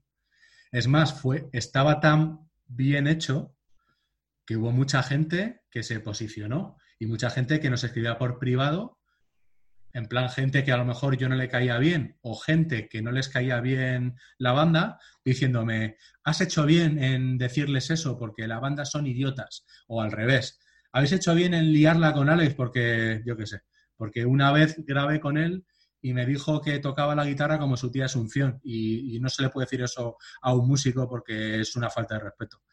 Y un poco el gancho era que, que yo le faltaba el respeto al cantando y diciéndole que no sabía gritar y no sabía cantar. Y me ponía muy agresivo con él, ¿no? Y, y fue muy criticado, hubo mucha gente que se puso un poco violenta por la escena, ¿no? Pues la, la verdad es que fue, está bastante real y, y con toda la mala crítica y todo lo que se generó, hicieso- hicieron el crowdfunding de 3.800 euros en cuatro días. Ostras. O sea que fue una herramienta de marketing porque hubo mucha gente que vio el vídeo que no conocía a la banda. Simplemente fue pues la polarización, ¿no? O estás con el productor o estás con el grupo. Porque, bueno, ya os mandaré por privado el vídeo para que lo podáis ver porque estaba muy gracioso, ¿no? Estaba muy bien hecho, muy bien hecho. Qué curioso, José Luis, tenías algo por ahí. Sí, em, la, mm, pregunta no, eh, no va en la, en la tónica y en la línea que estamos siguiendo, pero es una cosa que a mí me, me apetecería saber. ¿Cuál ha sido el día, Alex, en que has dicho, me encanta venir a trabajar? ¿Ha pasado algún día, hay algún día que tengas en la retina, en la memoria, que has dicho, me encanta esto? Sí, sí, sí, sí. Muchas veces. Es cierto que no tantas como las que me gustaría, sobre todo porque mm, eh, cuando los últimos años, ya digamos desde 2016 hasta ahora, que he empezado ya a tener un volumen de trabajo a veces un poco inabordable, eh, la pasión se hace trabajo con el caliz, eh, con el cariz eh, negativo que tiene a veces el trabajo, ¿no?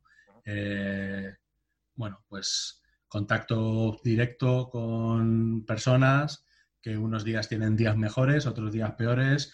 Muchos he grabado bandas que después se han separado. He grabado bandas que la pareja de un miembro eh, estaba en una separación, de un matrimonio, en una separación de pareja. Eh, un familiar con una enfermedad grave durante la grabación. Eh, alguno le habían echado de su trabajo de toda la vida y ahora estaba entonces, todas esas cosas te hace que el, el clima de trabajo no sea siempre eh, pues un campo de flores. Por supuesto, lo que más recuerdo, lo que recuerdo con más, con más ilusión era los primeros años, donde todos estaban estudiando, todos vivían con sus padres, no tenían preocupaciones, eh, podíamos estar grabando un martes hasta la una de la mañana, porque al día siguiente podían levantarse a las 12.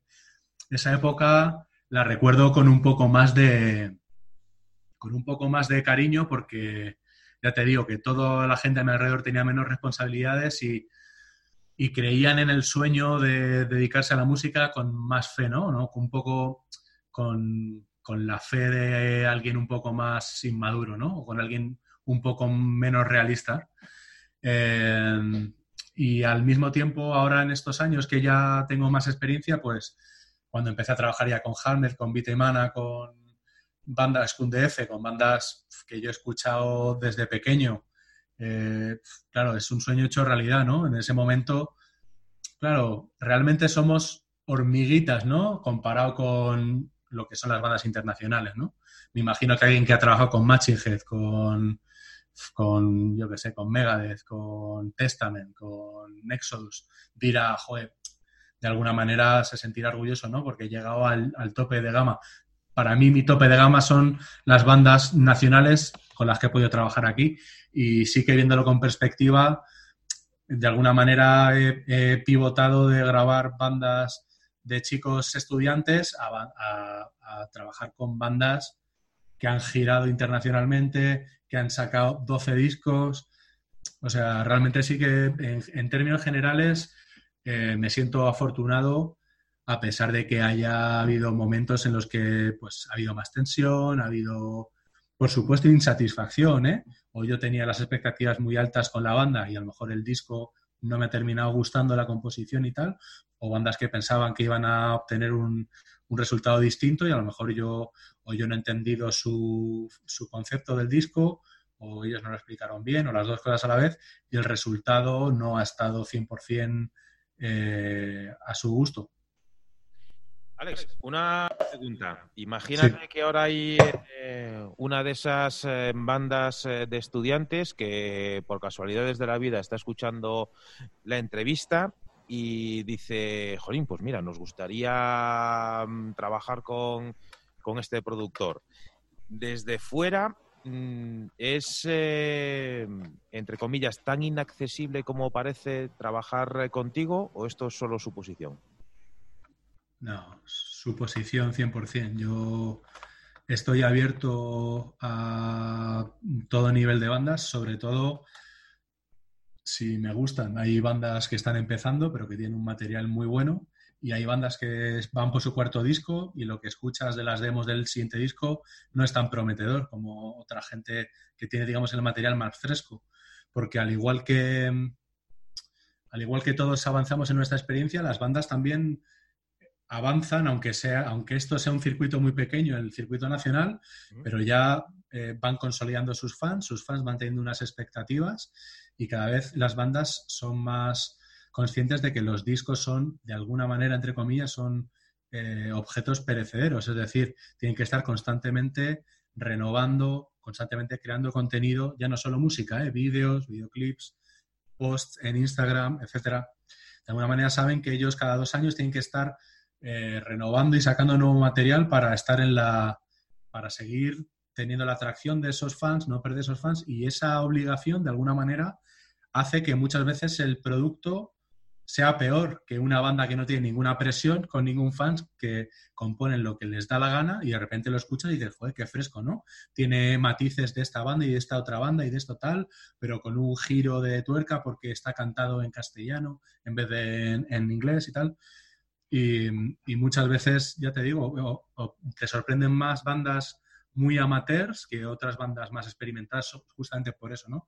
Pues bandas que a lo mejor han estado un año y medio girando, haciendo cuarenta y tantos conciertos al año y han tenido que prácticamente componer el disco en seis meses, ¿no? Entonces, ahí se nota mucho, pues, eh, que muchos... Empieza a nacer el concepto del tema de relleno, ¿no? Eh, tal oficina de management te fuerza a sacar un LP en vez de un EP, porque si no es un LP no puede moverte por los festivales grandes, véase Viña Rock, Resurrection Fest, etcétera, etcétera. Necesito que sea un álbum y tal, y ya a lo mejor había cinco o seis temas buenos, pero no había diez temas buenos. Entonces ya entra pues ese, ese matiz, ¿no? De que no todo está al nivel. Y nada, trabajar conmigo es sencillo el acceso más fácil es sobre todo por la web. Yo intento no trabajar por redes sociales, es más, siempre que me aborda alguien por mis redes personales, intento llevarlo siempre a la web, que quede por escrito en un email, intento hacer como con vosotros un primer contacto por, por Skype o por Zoom y vernos cara a cara y ver realmente cuál es su expectativa.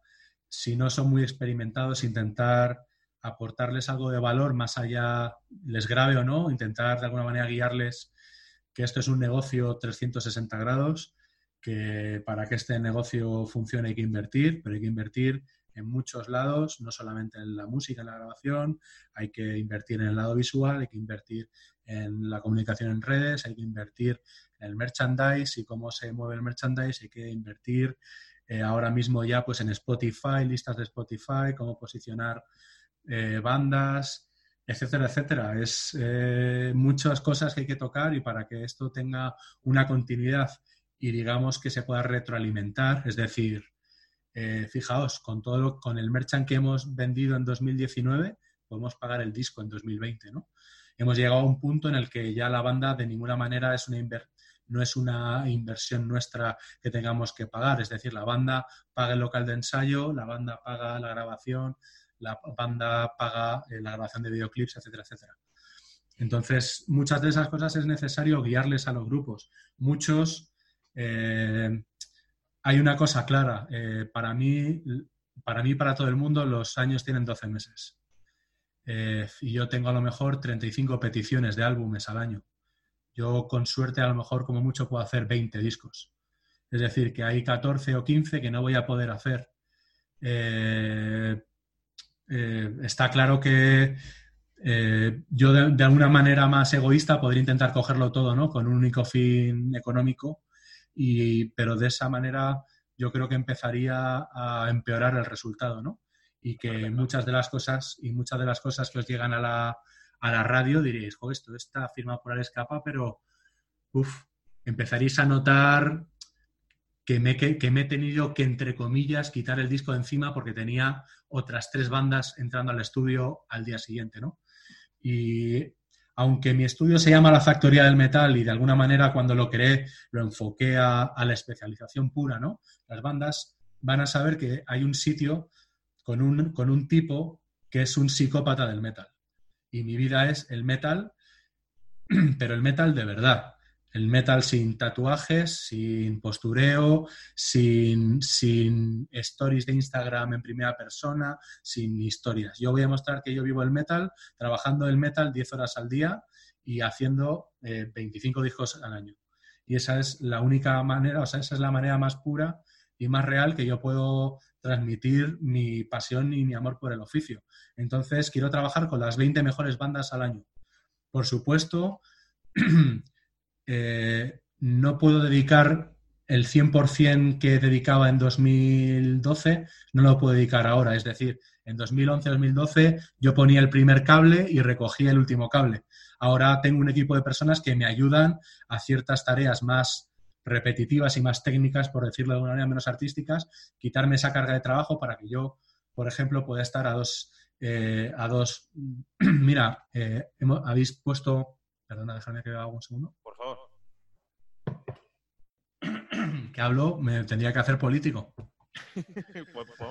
Mira, habéis pinchado un par de temas de Rabia Pérez, que desde aquí les mando un abrazo. Rabia Pérez, desde que inauguré este nuevo estudio, son asiduos y además ellos tienen una filosofía de trabajar en la que van sacando temas poco a poco y después lo van reuniendo en EPs, que me parece una metodología muy del 2020 y muy moderna. Vamos a grabar menos temas, pero de manera más asidua, de manera que lo que estamos grabando constantemente es una foto más real del momento que tenemos como banda y de lo que nos gusta ahora mismo. De una manera hace más asequible que podamos acceder al estudio de manera regular, pero claro, no es lo mismo entrar al estudio para grabar dos temas que entrar para diez temas. De esa manera podemos estar, estar publicando material. Fíjate, ahora mismo en el confinamiento han sacado este, esta versión de Fangoria, no sé qué os ha parecido, esta readaptación especial. Yo nunca había trabajado con, con el cantante de, de, Division, con Corpa, con Corpa, perdón. Le conocí en el, en el concierto de Madrid de Vita y Mana, que cantó con Guana, con Mero. Y ahí le conocí en persona y dije yo, vaya voz tiene este tío, ¿no? Y justamente ahora mezclando este tema ha sido una oportunidad, ¿no? De tener, de tener a un cantante y a, y, a, y a Rabia y a Fátima también cantando con su estilo tan personal que tiene esta adaptación tan de un tema un poco especial. Lo que os quería decir es que un poco, pues, eh, bandas así como Rabia Pérez coincidió, no sé si en este último EP, pero en el anterior seguro, coincidió su grabación con el disco de Corrosive, eh, que es una banda que hace hardcore, que es un- una banda de, de Navarra. Eso solo fue posible que ocurriese porque yo tengo un equipo, porque si no yo no podría estar en dos controles eh, operando, porque es como si, como si tú, Manuel, tuvieses que estar operando dos, dos programas de radio eh, a la vez, ¿no? Entonces, eso es la, la suerte que tengo ahora mismo, ¿no? Que mientras que tengo a dos técnicos montándome un set de batería, yo puedo estar grabando la batería en otro estudio y cuando tengo un descanso puedo volver al otro estudio a, a escuchar lo que se ha grabado y a un poco vigilar que todo está guay y ir moviéndome, ¿no? Estar en las dos producciones, cuatro horas en una, cuatro horas en otra y que todo vaya avanzando y que, pues bueno, eh, yo creo que como artista mola, ¿no? Estar tú grabando con tu banda y que en el otro estudio, por el cristal, estés viendo a Vita y Mana grabando o estés viendo a Hamlet grabando un videoclip en la sala grande o a Bonson Minerva haciendo una live session, era un poco lo que siempre he querido, ¿no? Crear una especie de centro cultural neurálgico donde el underground nacional, absolutamente abierto, sea de donde sea, se pueda reunir y, y sobre todo que tengan, pues eso, la, la, la seguridad de que tienen alguien especializado en su estilo que es una factoría porque me dedico a hacerlo, pero que no es una factoría en el sentido de que soy un carnicero y estoy haciendo salchichas y meto carne en tripa y corto y meto carne en tripa de cerdo y corto que de alguna manera pues es algo un trabajo más artesanal y más personalizado. Y espero que vosotros como melómanos aunque habéis puesto ya cuatro o cinco producciones mías no o sea no no es una plantilla no de, de una a otra. Intento que todos los trabajos tengan su identidad eh, y que tengan su propia su propio alma no No, sí, precisamente eh, la selección musical de hoy eh, es un poco reflejo de, de lo que acabas eh, de comentar, porque tenemos, ahora mismo están sonando de fondo Bones of Minerva, que no tiene nada que ver con Boludos Death, ni con Bloodhunter, ni con Broken Horizon, ni con Meltdown, ni con Rabia Pérez, que a lo mejor alguno entre ellos, entre sí, puede ten- pueda que tenga algo que ver, pero lo que el hilo conductor de todas estas eh, bandas eh, es, eh, es de Metal Factory eh, y a nosotros nos ha entrado por el oído y teníamos eh, muchas ganas de, de hoy eh, poder charlar contigo. Eh, Prefiero no mirar el, el reloj porque yo pensaba que estábamos eh, mucho, mucho más pronto, pero evidentemente eh, el programa de hoy se va a pasar de hora porque yo tenía una de las eh, de, de- las 200.000 preguntas eh, aquí anotadas. Me gustaría al menos hacerte esta. Yo echando la mirada atrás, creo que fue en el año 95, en una entrega de premios de la NTV, no recuerdo que, cuál fue el artista, pero sí que dijo lo siguiente. Quiero dar las gracias a todos los que no han creído en mí. Me habéis hecho más fuerte. Eh, ¿Crees que has recibido todos los apoyos eh, que esperabas? ¿Apoyos por parte de las bandas te refieres? por parte en general. Es decir, eh, a- al principio estábamos eh, hablando de, yo me imagino cómo sería la situación de llegar y decir pues, a la familia, a los amigos, que voy a romper con todo y me voy a dedicar eh, al mundo de la música. Yo entiendo, sobre todo los que somos padres lo podemos decir, que claro, eh, siempre queremos lo mejor para los hijos y, siempre queremos una, una estabilidad. Eh, mi hija es muy pequeña todavía y yo cuando le digo, mira, eh, tú de mayor puedes ser lo que quieras, pero hagas lo que hagas, sé la mejor. Me da igual que seas, mm, que elijas cualquier, cualquier oficio, pero hagas lo que hagas, esfuérzate siempre en ser, en ser la mejor. Cuando tú empezaste, ¿qué recibiste? ¿Más eh, apoyos o, más, más retracciones? Pues mira, de la gente cercana que me importaba, padres y amigos cercanos, fue apoyo todo, 100%. Sobre todo porque cuando yo empecé, digamos, de manera, de manera profesional, 100% solo en la música, venía arrastrando ya una situación eh, que yo ahora lo pienso, apenas fue hace 10 años. Parece que fue ayer, pero yo ahora mismo no, no sería capaz de replicarlo. Es decir, yo estaba trabajando en un hotel de noche, mis ocho horas eh, estipuladas, después dormía cinco horas por la mañana y a la una de la tarde estaba despierto y grababa de una de la tarde a diez de la noche. Y luego volvía a irme a trabajar.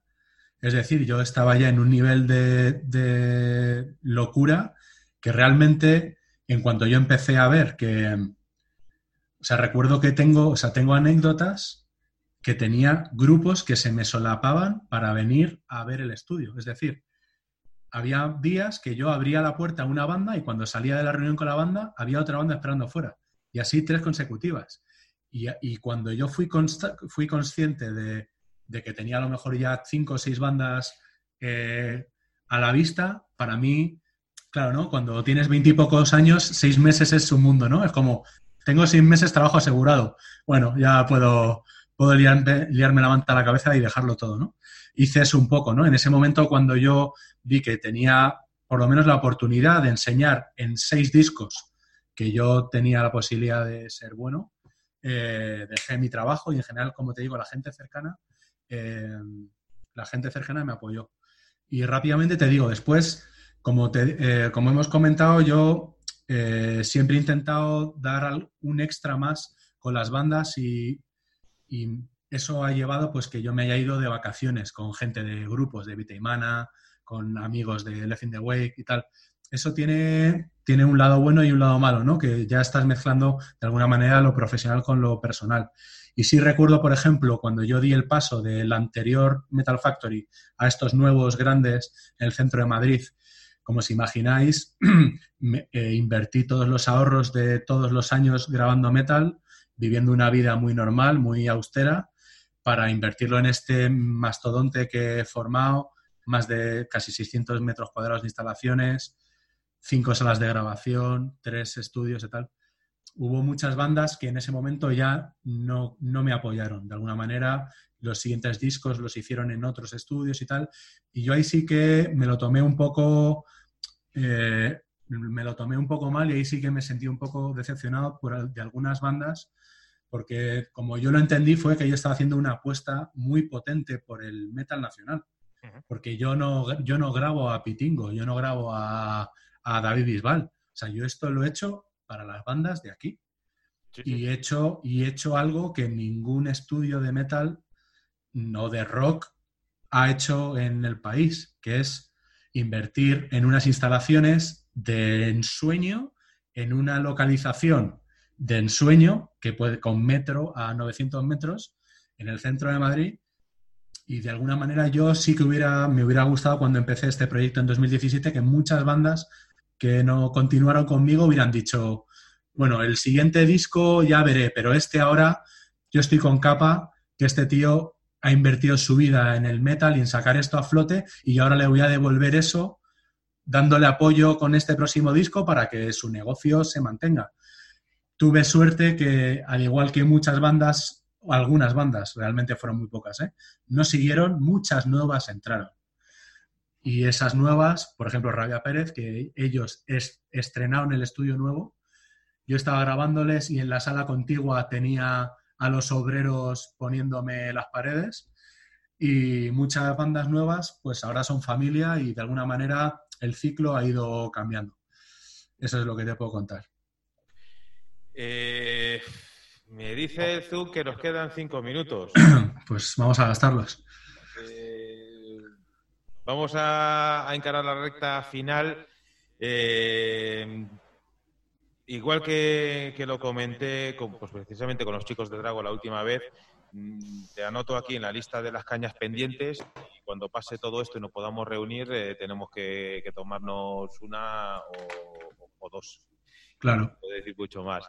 Eh, se nos ha ido José Luis, así que vamos a poner el punto y seguido, mm, Ricardo, con una reflexión eh, de 20 segundos. Nada, simplemente que ha sido un auténtico placer. Para mí eh, es una de las mejores entrevistas que, en las que más he disfrutado, en las que sobre todo más he aprendido y agradecerle al Escapa el que esté ahí, el que haya hecho todo lo que ha hecho por el metal. Por cierto, tienes una frase, la frase de la noche, la ha dicho hace un momentito, decir, que mi vida es el metal, el metal verdadero. Es eh, sin duda una, una frase eh, para el recuerdo. Mientras eh, se conecta nuestro compañero José Luis, José Luis, eh, 20 segundos, pero 20 segundos de los míos, por favor, para una última reflexión con Alex. Bueno, mientras José retoma la, Se me ha, se me ha- se me ha cortado la, conexión y estoy volviéndome loco, a ver si puedo entrar o no puedo entrar, o qué, bueno, ahora ya que lo he conseguido. eh, antes has estado hablando y, y de una cosa que me llama la atención. Últimamente hemos observado que un porcentaje, últimamente, estoy hablando de los últimos 3, 4 años, que eh, hay un porcentaje alto de las bandas que, que- que publican y que se decantan sobre todo por el, eh, gutural. ¿Qué, porcentaje de, de esto ves tú en el estudio?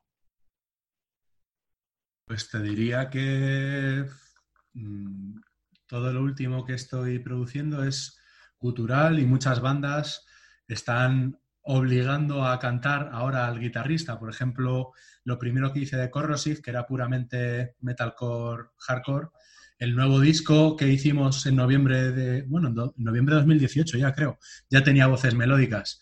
Eh, lo último que he hecho con Moss, que es una banda también de Peralta, de Navarra, se comenta, no sé si voy a reventar la exclusiva, pero este nuevo disco es un poco más melódico, ¿no? Y ya no solamente tenemos los gritos y tal, sino que tenemos un poco más de melodía. Eh, yo creo que un poco 50-50 están las cosas ahora. Me gustaría en, otra ocasión continuar hablando con, con Alex. La invitación eh, a visitar los estudios eh, ya la has hecho, ha quedado grabado y ahora sí que, sí, que algún día nos vamos a pasar por allí. Simplemente a mí me gustaría darte, darte las gracias eh, por muchísimas cosas, eh, por haber atendido la llamada de la zona eléctrica, bueno, la llamada, la- las dos horitas que hemos estado aquí charlando. Eh, darte las gracias por la valentía de abandonar la comodidad para lanzarte a tu sueño y hacer que conviertas en genialidades los trabajos eh, de otras personas y simplemente desearte muchísimo trabajo, más trabajo y, y trabajo. Y nosotros que lo disfrutemos. Yo os agradezco a los tres el tiempo. Me ha encantado que habléis con el rigor con el que habláis y que, y que trabajéis vuestro oficio tan, de manera tan escrupulosa. Es cierto que muchas, muchas entrevistas, a veces de otros medios, a veces ves que es una plantilla ¿no? de entrevista y dices, madre mía. Y la verdad es que yo agradezco mucho poder hablar libremente y de las cosas buenas y las cosas malas del oficio y, y que hayáis invertido vuestro tiempo en, en saber un poco más de mí, de los estudios, y sobre todo que le deis esa plataforma a las bandas y que pongáis a bandas nacionales que están invirtiendo pues todo lo que tienen en, en sacar la cabeza como pueden en una escena en la que, por cierto, cada vez hay más y mejores bandas. Sin duda. En el último minuto 10 que, que nos queda, vamos contra el reloj. Eh, una última cosilla. ¿A la paella mejor arroz bomba o del largo? arroz bomba, siempre arroz bomba. hay una anécdota graciosa. He hecho muchas payas para muchos músicos, pero hay una, gra- una graciosa. ¿No la puedo contar? Se nos va. Vamos Se a- nos va, vale, vale. Ok. Tiempo, tiempo muerto. Y la, y, y la última reconexión, porque esto tengo que escucharlo.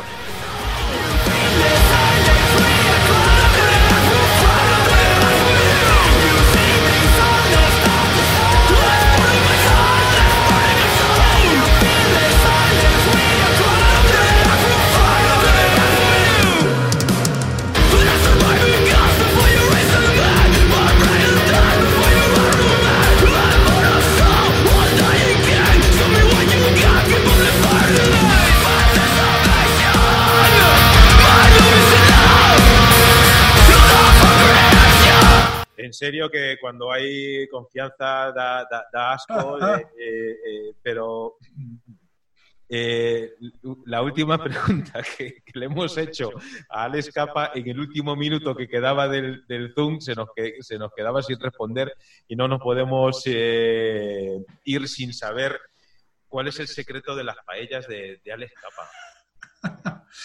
Pues mirad, antes en mi otro estudio, como os he comentado, era un estudio en un sótano y la planta de arriba era un, apartamento. Entonces, el último día de grabación hacíamos siempre una paella. Eh, no he podido hacer paellas a todos los grupos que he grabado, pero a muchísimos sí que he hecho. Y una de las paellas más graciosas que, que hice fue a Mika Yusila. Mika Yusila, si no le conocéis, es el artífice de la mayoría de los discos eh, fineses hechos en, en Finbox, desde Sonata Ártica hasta Nightwish. Es, creo que, un ingeniero que no sé si ha masterizado, voy a decir algo loco, 15.000 temas en su carrera y le gusta mucho España y vino al estudio a conocerlo.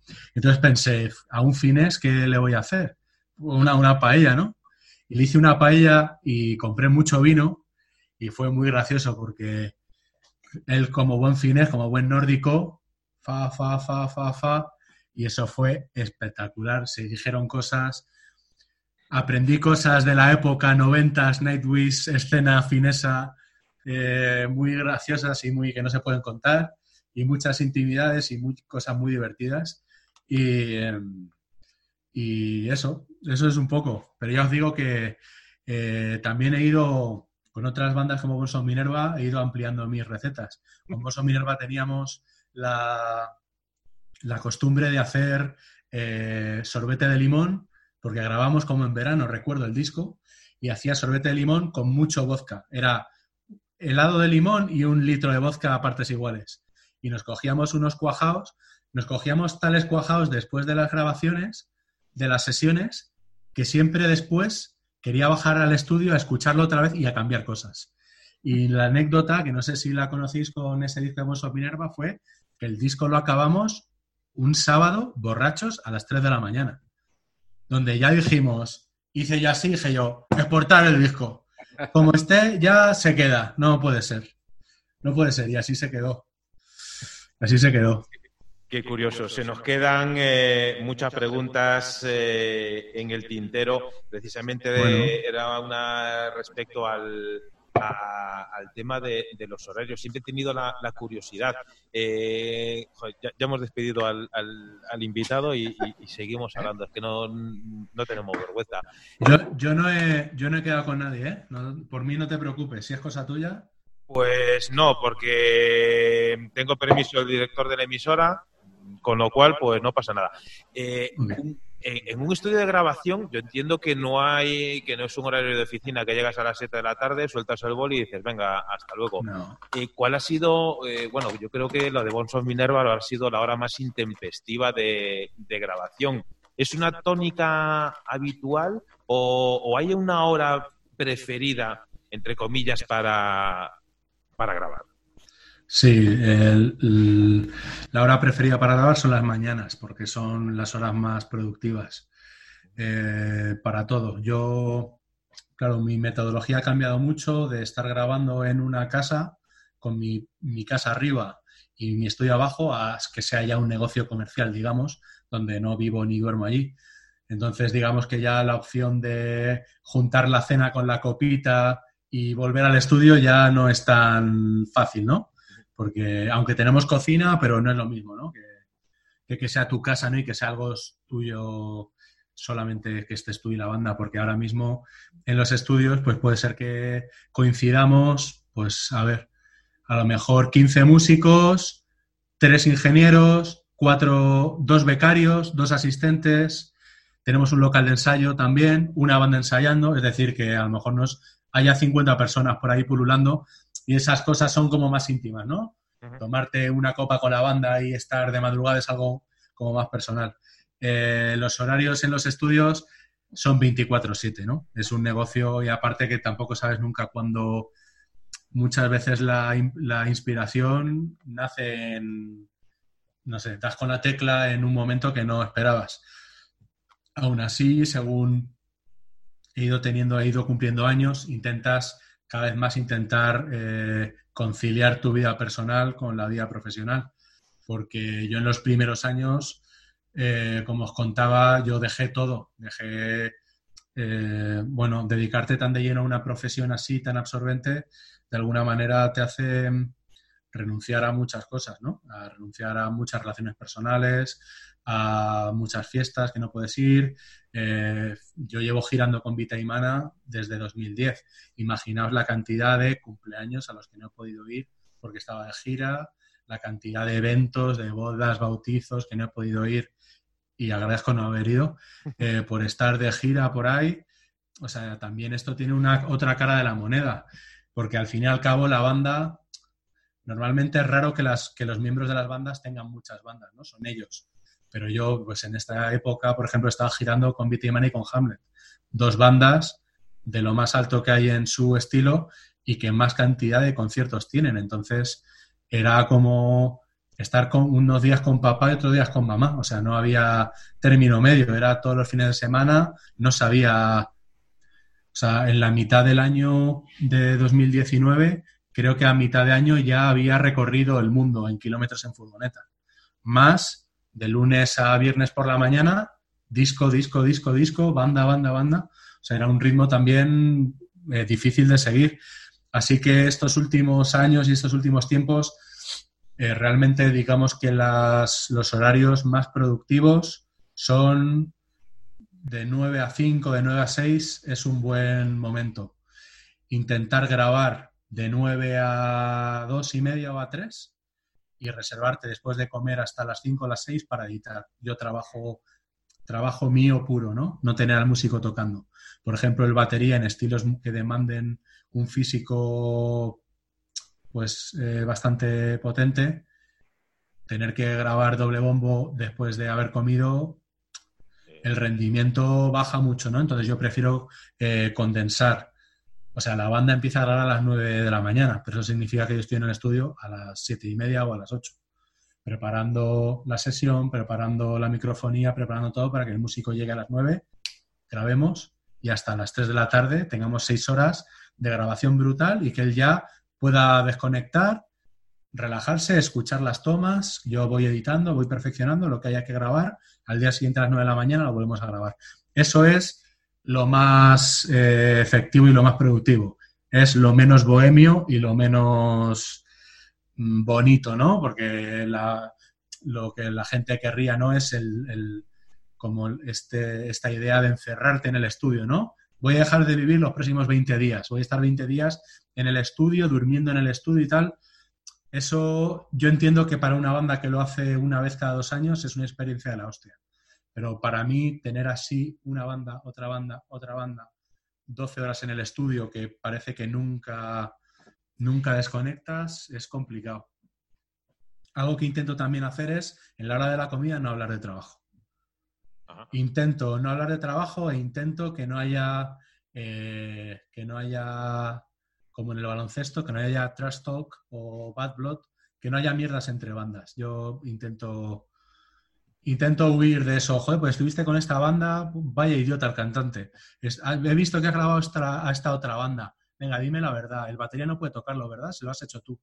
Vi no sé qué a tal banda. Joder, debiste gastar el autotune porque le he visto en, en directo y no canta nada y en el disco que les has hecho es increíble tal. Intento cortar esa serie de comentarios porque yo creo que, pues fijaos, ¿no? Mi- Mirad lo que estamos viviendo ahora con la política, ¿no? Pues realmente eh, en todos los estratos sociales vivimos un símil de lo que vemos en nuestros trabajos, en lo que vemos en la política y lo que vemos con el vecino es lo que vemos en el Congreso al día siguiente. O sea, es, un, es una representación bastante, bastante fiel de lo que hay. Entonces, pues esas pullitas, esas, es, muchas veces esa crítica poco constructiva, esa crítica gratuita, eh, a veces un poco de... Bueno, mira, yo lo voy a decir ya es muy tarde. A mí, a mí me han llegado a decir eh, con cuál, con quién de Bones of Minerva estás liado para que hayan podido permitirse grabar un disco contigo.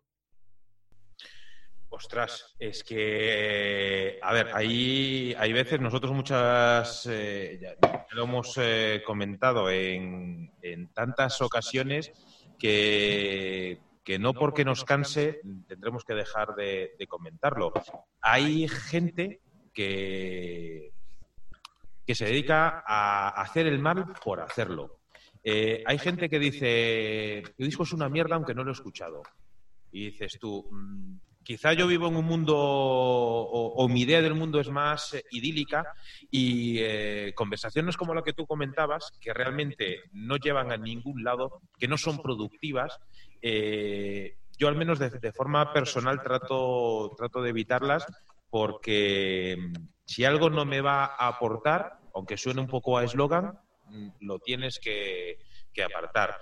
Eh, por desgracia, hay gente que, que, se dedica. Es más, cuando estábamos hablando con la, hace dos semanas con, con, los chicos de Drago, eh, hay gilipollas que directamente eh, se dedican a criticar por criticar eh, si, sin más motivo que, que ese. Evidentemente, todos somos humanos y aunque pongamos la coraza y digamos, mira, me da igual lo que digas, etcétera, etcétera, coño, en el fondo te tiene que joder que digas, eh, que digas, mm, alguien que hace un esfuerzo, que hace un trabajo, que mm, busca los recursos donde sea para grabar en el mejor estudio de metal que hay ahora mismo en España, eh, ¿por qué tengo que estar yo soportando el comentario de un tercero que me aventuro, pero seguramente eh, se lo ha inventado porque tiene algún tipo de interés en minar o bien la reputación de uno o del otro y, el problema, antes estábamos hablando de las redes sociales y demás, en los 80 se decía que el vídeo mató a la estrella de la radio, eh, hoy en día eh, las redes sociales eh, están acabando ya no solo vamos a centrarnos solo dentro del mundo de la música, eh, están acabando con la ilusión y con el trabajo de muchísima gente eh, simplemente por, creo que por el gusto de, acabar con alguien. Y, al final eh, te tienes que quitar la, máscara. Evidentemente no vivimos en un mundo ideal, ni mucho menos, pero, pero es jodido que que a, este, hasta este punto, hasta este momento, lleguen, lleguen cosas, eh, cosas así. No me sorprende que haya comentarios eh, de esas características y sabemos que hay comentarios muchísimos peores que evidentemente no ya no por sentido común, sino hasta por, por sentido legal no podemos reproducir en antena, eh, no podemos más que, que quitarlos y, y, y, dinamitar ese tipo de, de, actitudes, pero lo que está claro es que al final eh, la realidad está ahí y a base de trabajo, trabajo y trabajo eh, se acaban callando muchas bocas. Por desgracia, eh, puedes estar pico pala, pico pala, sacando, pues eso, 20 álbumes al año que a la mayor parte del público, sea público metalero o no, eh, por desgracia, a lo mejor lo único que llega es un, comentario negativo. Es más, yo, yo recuerdo con muchísima tristeza, eh, y antes estabas eh, hablando de. Antes estabas hablando de Hamlet.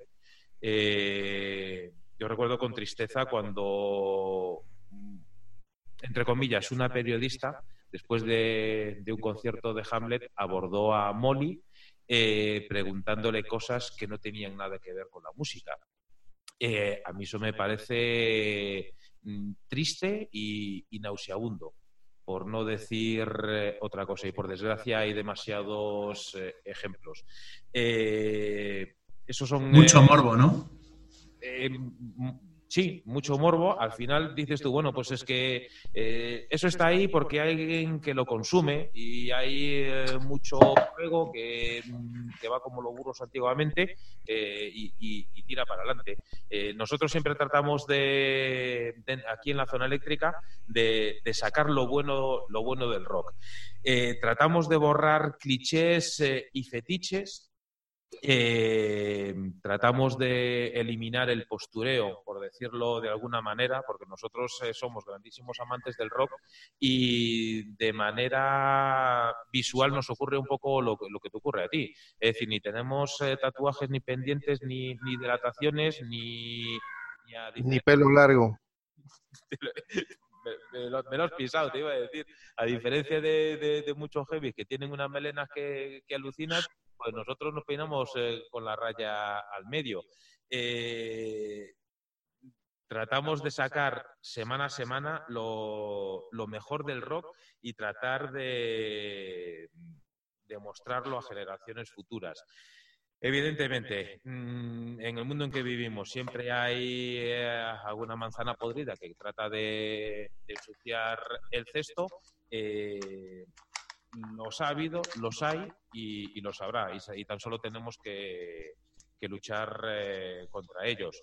Eh, desde tu punto de vista, ¿cuál es la mejor manera de transportar el rock a las próximas generaciones?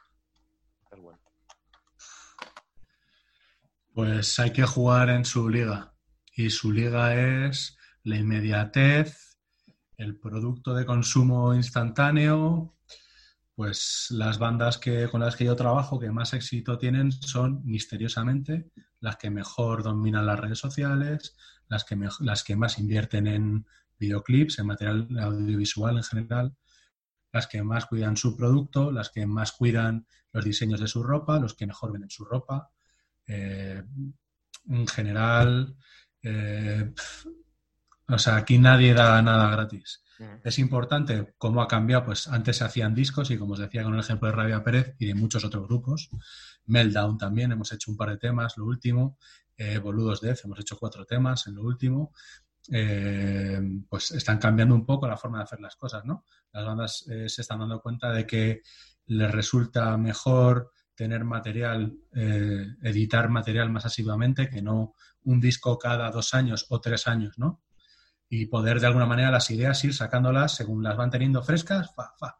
porque en un disco que pasan dos años, las, a veces los temas maduran para mal, ¿sabes? A veces, de alguna manera, pues como con, el, como con la fruta y el vino, ¿no? Que la fermentación se convierte a veces en vino y a veces en vinagre. Mm. Y si es vino está guay, y si es vinagre a lo mejor ya no mola tanto. Y esto que molaba tanto ahora en junio, o que estamos ya, a lo mejor en diciembre ya no mola tanto.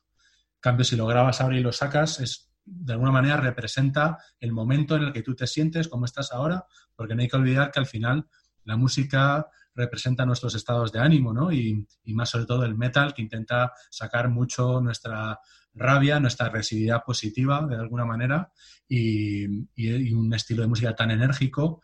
Eh, y es muy importante que vaya de alguna manera de la mano a lo que a lo que sentimos en el momento. Y por eso te digo, la manera, eh, jugar con las reglas que hay ahora, no vale, ya no vale eso de... Yo ahora hago muchos discos, por ejemplo, que las guitarras y el bajo se graban en casa de los músicos. Y yo después, gracias a la tecnología que tenemos ahora, puedo pasar eso que ellos se han grabado por mis amplificadores y hacer que suene, no suena como si lo hubiera grabado yo, pero de alguna manera, pues ahí la banda se ha ahorrado cuatro o cinco días de estudio que pueden invertir en camisetas, pueden invertir en otro videoclip. Yo entiendo, pues a mí como profesional no me gusta, ¿no? Porque de alguna manera estás dejando de manos de alguien que no se dedica a esto una parte importante como es la grabación de las guitarras y el bajo, discúlpeme. O sea, no es pecata minuta, ¿eh? O sea, eso puede destrozar el disco si está mal hecho. Pero yo entiendo, yo como me pongo del lado del músico, y creo que es más positivo apoyar eso y darle la posibilidad de hacerlo y que puedan seguir adelante con su proyecto que no cerrarme en banda y decir, no, no, no, si no, si no lo grabo todo no estoy interesado. O si no he grabado yo el disco no estoy interesado. Yo solo mezclo y masterizo las cosas que he grabado yo. Yo intento ser un poco más flexible y ver que, pues que todas las, cada banda tiene unas circunstancias distintas y peculiares y, y a eso intento atenerme. José Luis. Pues em, yo es que mm, llevo un rato dudando si mm, formularte una cuestión que tengo en la cabeza. Has cambiado de eh, pregunta cuatro veces ya. Eh, sí, bueno, eh, de hecho, mm, esta, esta, duda, de, verdad te lo digo, me va a costar formularte esta pregunta, pero es que te la quiero formular. Si en un momento dado em, alguien más menos conocido, cuando digo más menos conocido, todos sabemos de quién estamos hablando con lo que te voy a comentar ahora, que se dedica a hacer reggaetón, llega a tu estudio y te dice, quiero que me grabes un disco, ¿qué puede ocurrir? Y no te quiero, no te quería hacer la pregunta porque lo que no quiero es que me digas, pues vaya un asco de música, no sé qué, o pues encantado de que venga y tal. No te quiero poner en esa tesitura, sino en la tesitura mm, correspondiente eh, de lo que estábamos hablando a la hora de modular una voz, etcétera y tal. Estás em, tipo de música lo que tiene es, pues eso, mucho autotuning, mucho cacharrito, mucha leche. Entre otras cosas, también es verdad que la mayoría de esos eh, discos de este tipo de, iba a decir música, y lo voy a decir, pero mm, para mí no lo es, eh, están grabados con tres ordenadores guarros y porque no hace falta más. Bajo mi punto de vista, soy yo el que lo digo. Correcto, además, eh, a colación de esto que comentas, hubo mucha controversia con la ganadora del último, la última ganadora de los Grammys, que se llama esta chica con el pelo de colores Rosalía. y no, no, no, Eh, Yankee, eh, electrónica. Bueno, básicamente ya sacaba pecho de que el, el- el productor era su hermano y casi toda la música lo habían hecho en el dormitorio del hermano. Y fíjate, no, la, la metáfora era, mira, yo tengo un Grammy, tengo una inversión de equipo de 2.000 dólares, lo que me ha costado dos programas y el portátil, y yo he conseguido un Grammy, para que veas que este oficio es todo esto y esto, y no es estudios y no es no sé qué, ¿no? En plan, muerte a los estudios, ¿no? Todo se puede hacer en casa. Bueno, eso es cierto de alguna manera para ciertos tipos de música, ¿no? Cuando no tienes que grabar instrumentos o cuando es de alguna manera algo más, bueno, más sintético, ¿no? Eh, Billie Ellis, hablo de Billie Ellis. Esta chica, su hermano, que ha sido eh, en estos casos al productor y a los ingenieros de mezcla y tal, ellos también ganan un Grammy. Entonces, en este caso, su hermano, que era el productor y el ingeniero de mezcla, también ganó el Grammy y él hacía esas, esas... Sus declaraciones era, no necesito un estudio de un millón de dólares cuando en mi habitación y con mi ordenador puedo conseguir un Grammy, ¿no? Esa era un poco la metáfora. Respeto los dos lados. Yo, como yo lo veo, es, yo no he hecho una inversión o yo no, no concibo este oficio para estar en un dormitorio donde yo mire para atrás y vea una cama con sábanas donde yo estoy trabajando. No digo que no se pueda hacer, pero yo, no, digamos, no me metí en esto para, para esto, ¿no? No me metí en este oficio para esto. Eh, y por otro lado, eh, os digo, te contesto a la a lo que me preguntabas, eh, con una experiencia mía propia. Eh, me imagino que sabréis quién es Zetangana, que hace trap, mala mujer, ta, ta, ta.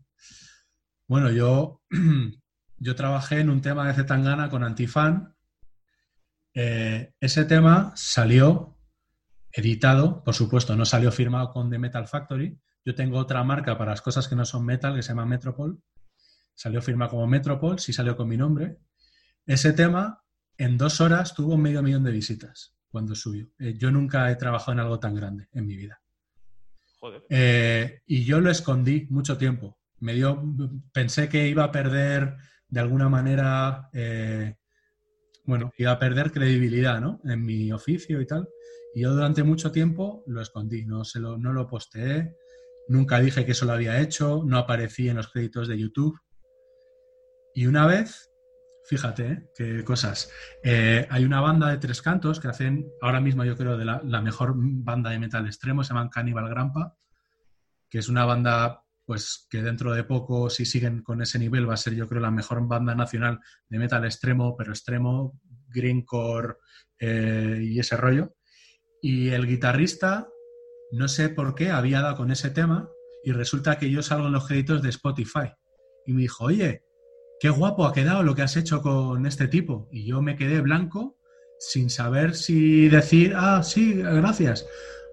Y yo le pregunté, le digo yo, ¿cómo has sabido? ¿Cómo me has encontrado a mí ahí? Me dijo, no, yo me interesa mucho las producciones ahora eh, más comerciales y tal, y buscando vi el tema y te encontré. Entonces, a raíz de ahí, se lo comenté a gente más cercana mía.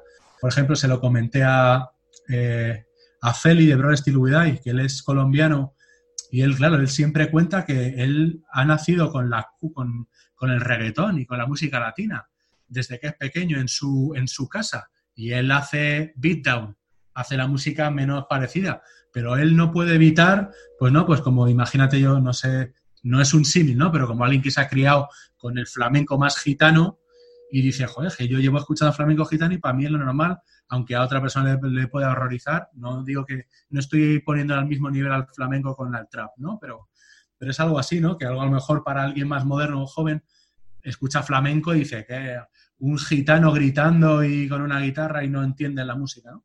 Y yo, como os digo, durante mucho tiempo no lo posteé. Y esta gente más cercana, con un poco más amplitud de mira, me dijeron, tío, esto es Luis Tárraga, incluso me dijo de Hamlet, me dijo, tío, esto, o sea, tú eres un profesional con cierto nivel y tienes tal nivel que eres capaz de hacer metal extremo, metal sinfónico y sacar un tema de trap y que tenga medio millón de visitas en, en en dos horas. Y eso, bueno, pues te respondo con esa, con esa, eh, con esta experiencia, con esta metáfora, ¿no? Con esta anécdota, perdón, metáfora. Y saqué el tema. Y en general, la gente en mis redes sociales, lo saqué en Instagram, lo podéis ver si tenéis la, la curiosidad. La banda, si veis en mi feed, se llama Antifan y ahí sale esta banda. Y bueno, pues lo saqué con dos huevos y ahí está. Yo tengo que decir al, respecto, y es más, eh, creo que sí, fue con los chicos de, Básico que siempre lo, recordábamos, eh, y ellos siempre lo dicen en, en sus conciertos. El, problema de, de los ritmos eh, latinos, los ritmos latinos eh, siempre han estado ahí. Eh, es más, incluso mm, Sepultura ha incluido ritmos eh, latinos de batucada, igual que muchísimas otras bandas, eh, en, infinidad de, de producciones. Nosotros lo que siempre, donde siempre metemos el dedo, no es en la música en sí, es decir, una cumbia es un ritmo a 120 BPM, bailable, etcétera, etcétera. Nosotros lo que siempre, donde metemos el dedo, es en las letras. Eso es lo que a nosotros nos duele. Eh, a nosotros nunca nos ha molestado ningún tipo de ritmo. Es más, eh, nosotros hace unos meses tuvimos a, una banda que se llama Gomadan Monster que mezclan eh, techno con, con metal de una forma magistral y nos encantó estar con ellos. Nosotros hemos pinchado, eh, José, ¿cuántas veces has puesto a Ofunquillo? Que mezclan funky con eh, 50.000 veces. Es decir, a nosotros la fusión no nos da miedo ni mucho menos. Los mensajes, hay cierto tipo de, de mensajes, no es que seamos, nosotros seamos eh, censores, ni mucho menos, pero entendemos que hay mensajes que, que no se deben eh, transmitir. Y sobre todo hay cierto tipo de mensajes que nosotros entendemos que este tipo de, de estilo musical llega más eh, a público infantil y desde nuestro punto de vista creemos que el público infantil debe tener otro tipo de mensajes que no, que no esos. Entonces es eh, sobre todo el mensaje lo que nosotros siempre criticaremos. La música como tal, pues no. Yo soy, eh, antes estabas hablando de, la ganadora de- del Grammy. Eh, una de las cosas que, muchas veces eh, decíamos y criticábamos era, eso, que quizá el, el rock nacional ha ido en, picado porque mucha gente ha- se ha dedicado a autograbar, autoproducir eh, con más eh, mala fortuna que suerte sus eh, propios trabajos y al final eso ha ido, ha ido minando, minando el mercado. No quiero decir que haya sido el único motivo, pero yo creo que ha sido uno de los factores porque al final esto no, no, no es un único pilar que lo dinamita si se cae. Son, son muchas patas que al final se van cayendo y, y- ocurre esto. Mm, Que desde mi punto de vista, que otra vez, el, el Zoom, otra vez nos quedan 10 minutos. No me lo puedo creer.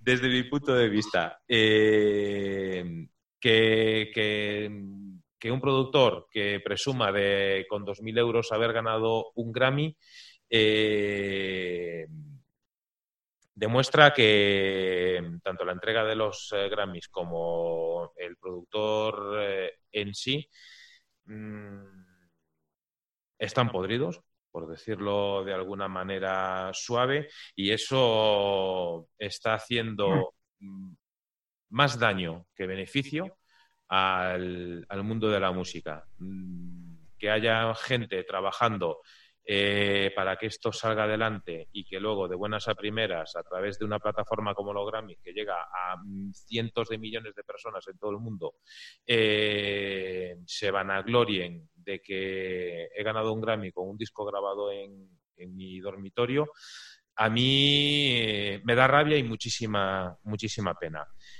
Ahora sí que sí, ya quedan ocho minutos y ya mm, tenemos que escuchar algo de música. Eh, Alex eh, ha bebido un montón de vasos de agua y esperemos que no tenga una experiencia dramática con la puerta, con la puerta del baño. Eh, soy yo el primero en despedirme, compañeros, si os parece, y quiero unirme a los deseos que, que hacía antes. Una, un- una última cuestión que antes no le hice por cuestión de tiempo. ¿Quién le debe más, la música al escapa o al escapa a la música? ¿Es para mí? Sí. Pensaba que era para los chicos, para Ricardo y para... Ostras, pues... Joder. Es complicado. además, Muy complicado, sí. A- a- aportar algo a vosotros, no sé qué decir. Ricardo, y ya nos despedimos. Quedan 7.58. Ya no, ya no vuelvo a retomar. Simplemente, simplemente yo no contestaría a la pregunta, porque es muy, muy complicada y cualquiera de las preguntas y cualquiera de las respuestas es válida. José Luis. Efectivamente, eh, Alex, la verdad es que ha sido un verdadero eh, placer, ha sido muy ilustrativo y yo mm, te digo lo mismo que te ha dicho Ricardo y que te ha dicho Manuel. Eh, hago mía también la invitación de ir a visitarte al estudio. Permíteme Por supuesto. que sí. en esta Sí, sí. ocasión eh, te dé pie a la, a la respuesta. A la pregunta solo hay, solo hay dos tipos de, de respuesta.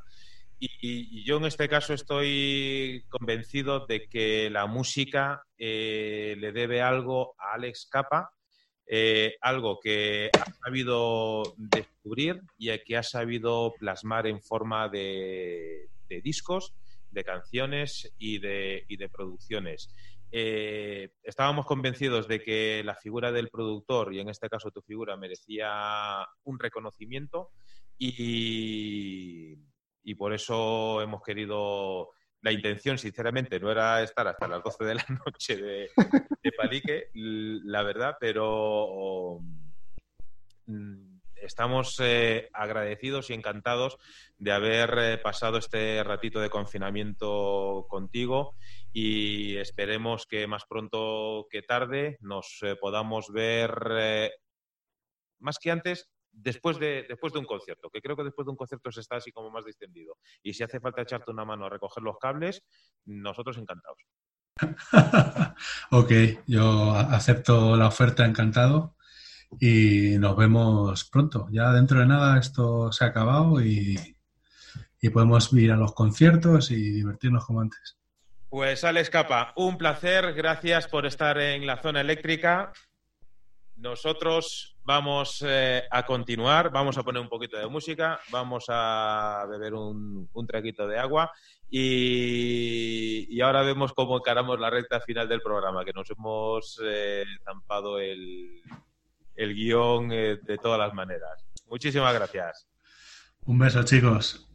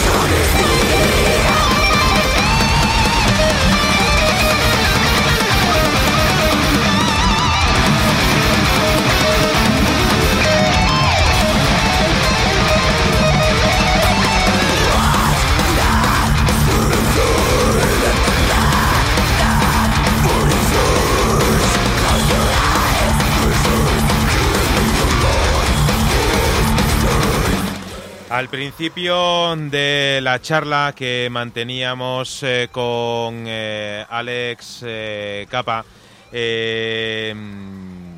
yo hacía varias, varios comentarios, varias reflexiones. Uno era sobre que a veces tienes todo tan cuadriculado y, y- y tan tan milimetrado. Eh, chicos, no sé qué tal qué tal me escucháis. No, pues parece que no, que no me escuchan. Vamos a hacer una cosita. Vamos a seguir escuchando un poquito de la música de Block Hunter. Y ahora despedimos esta especial y extensa edición de la zona eléctrica.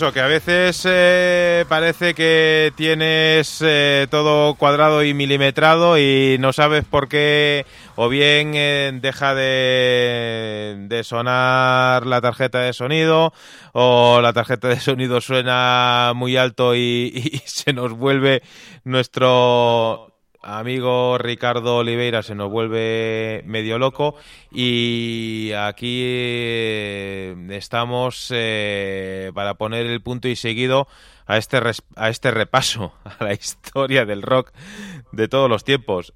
Decidme algo.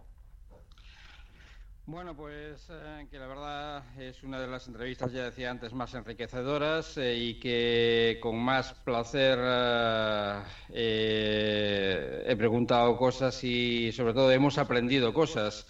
Eh, sí, me quedaron muchas preguntas en el tintero, pero la verdad es que nos podíamos extender hasta las trantas. Igual nos daban las tres comiendo el arroz bomba ese y bueno, pues tampoco era, era plan de que nos dieran esas horas. No, es, es- es cierto, eh, vamos, he despedido hace un ratito a, a Alex no teníamos ni mucho menos eh, pensado que esto, esto se nos fuera tanto de mano. Eh, le agradecemos eterna y profundamente el, el- haber estado aquí con nosotros.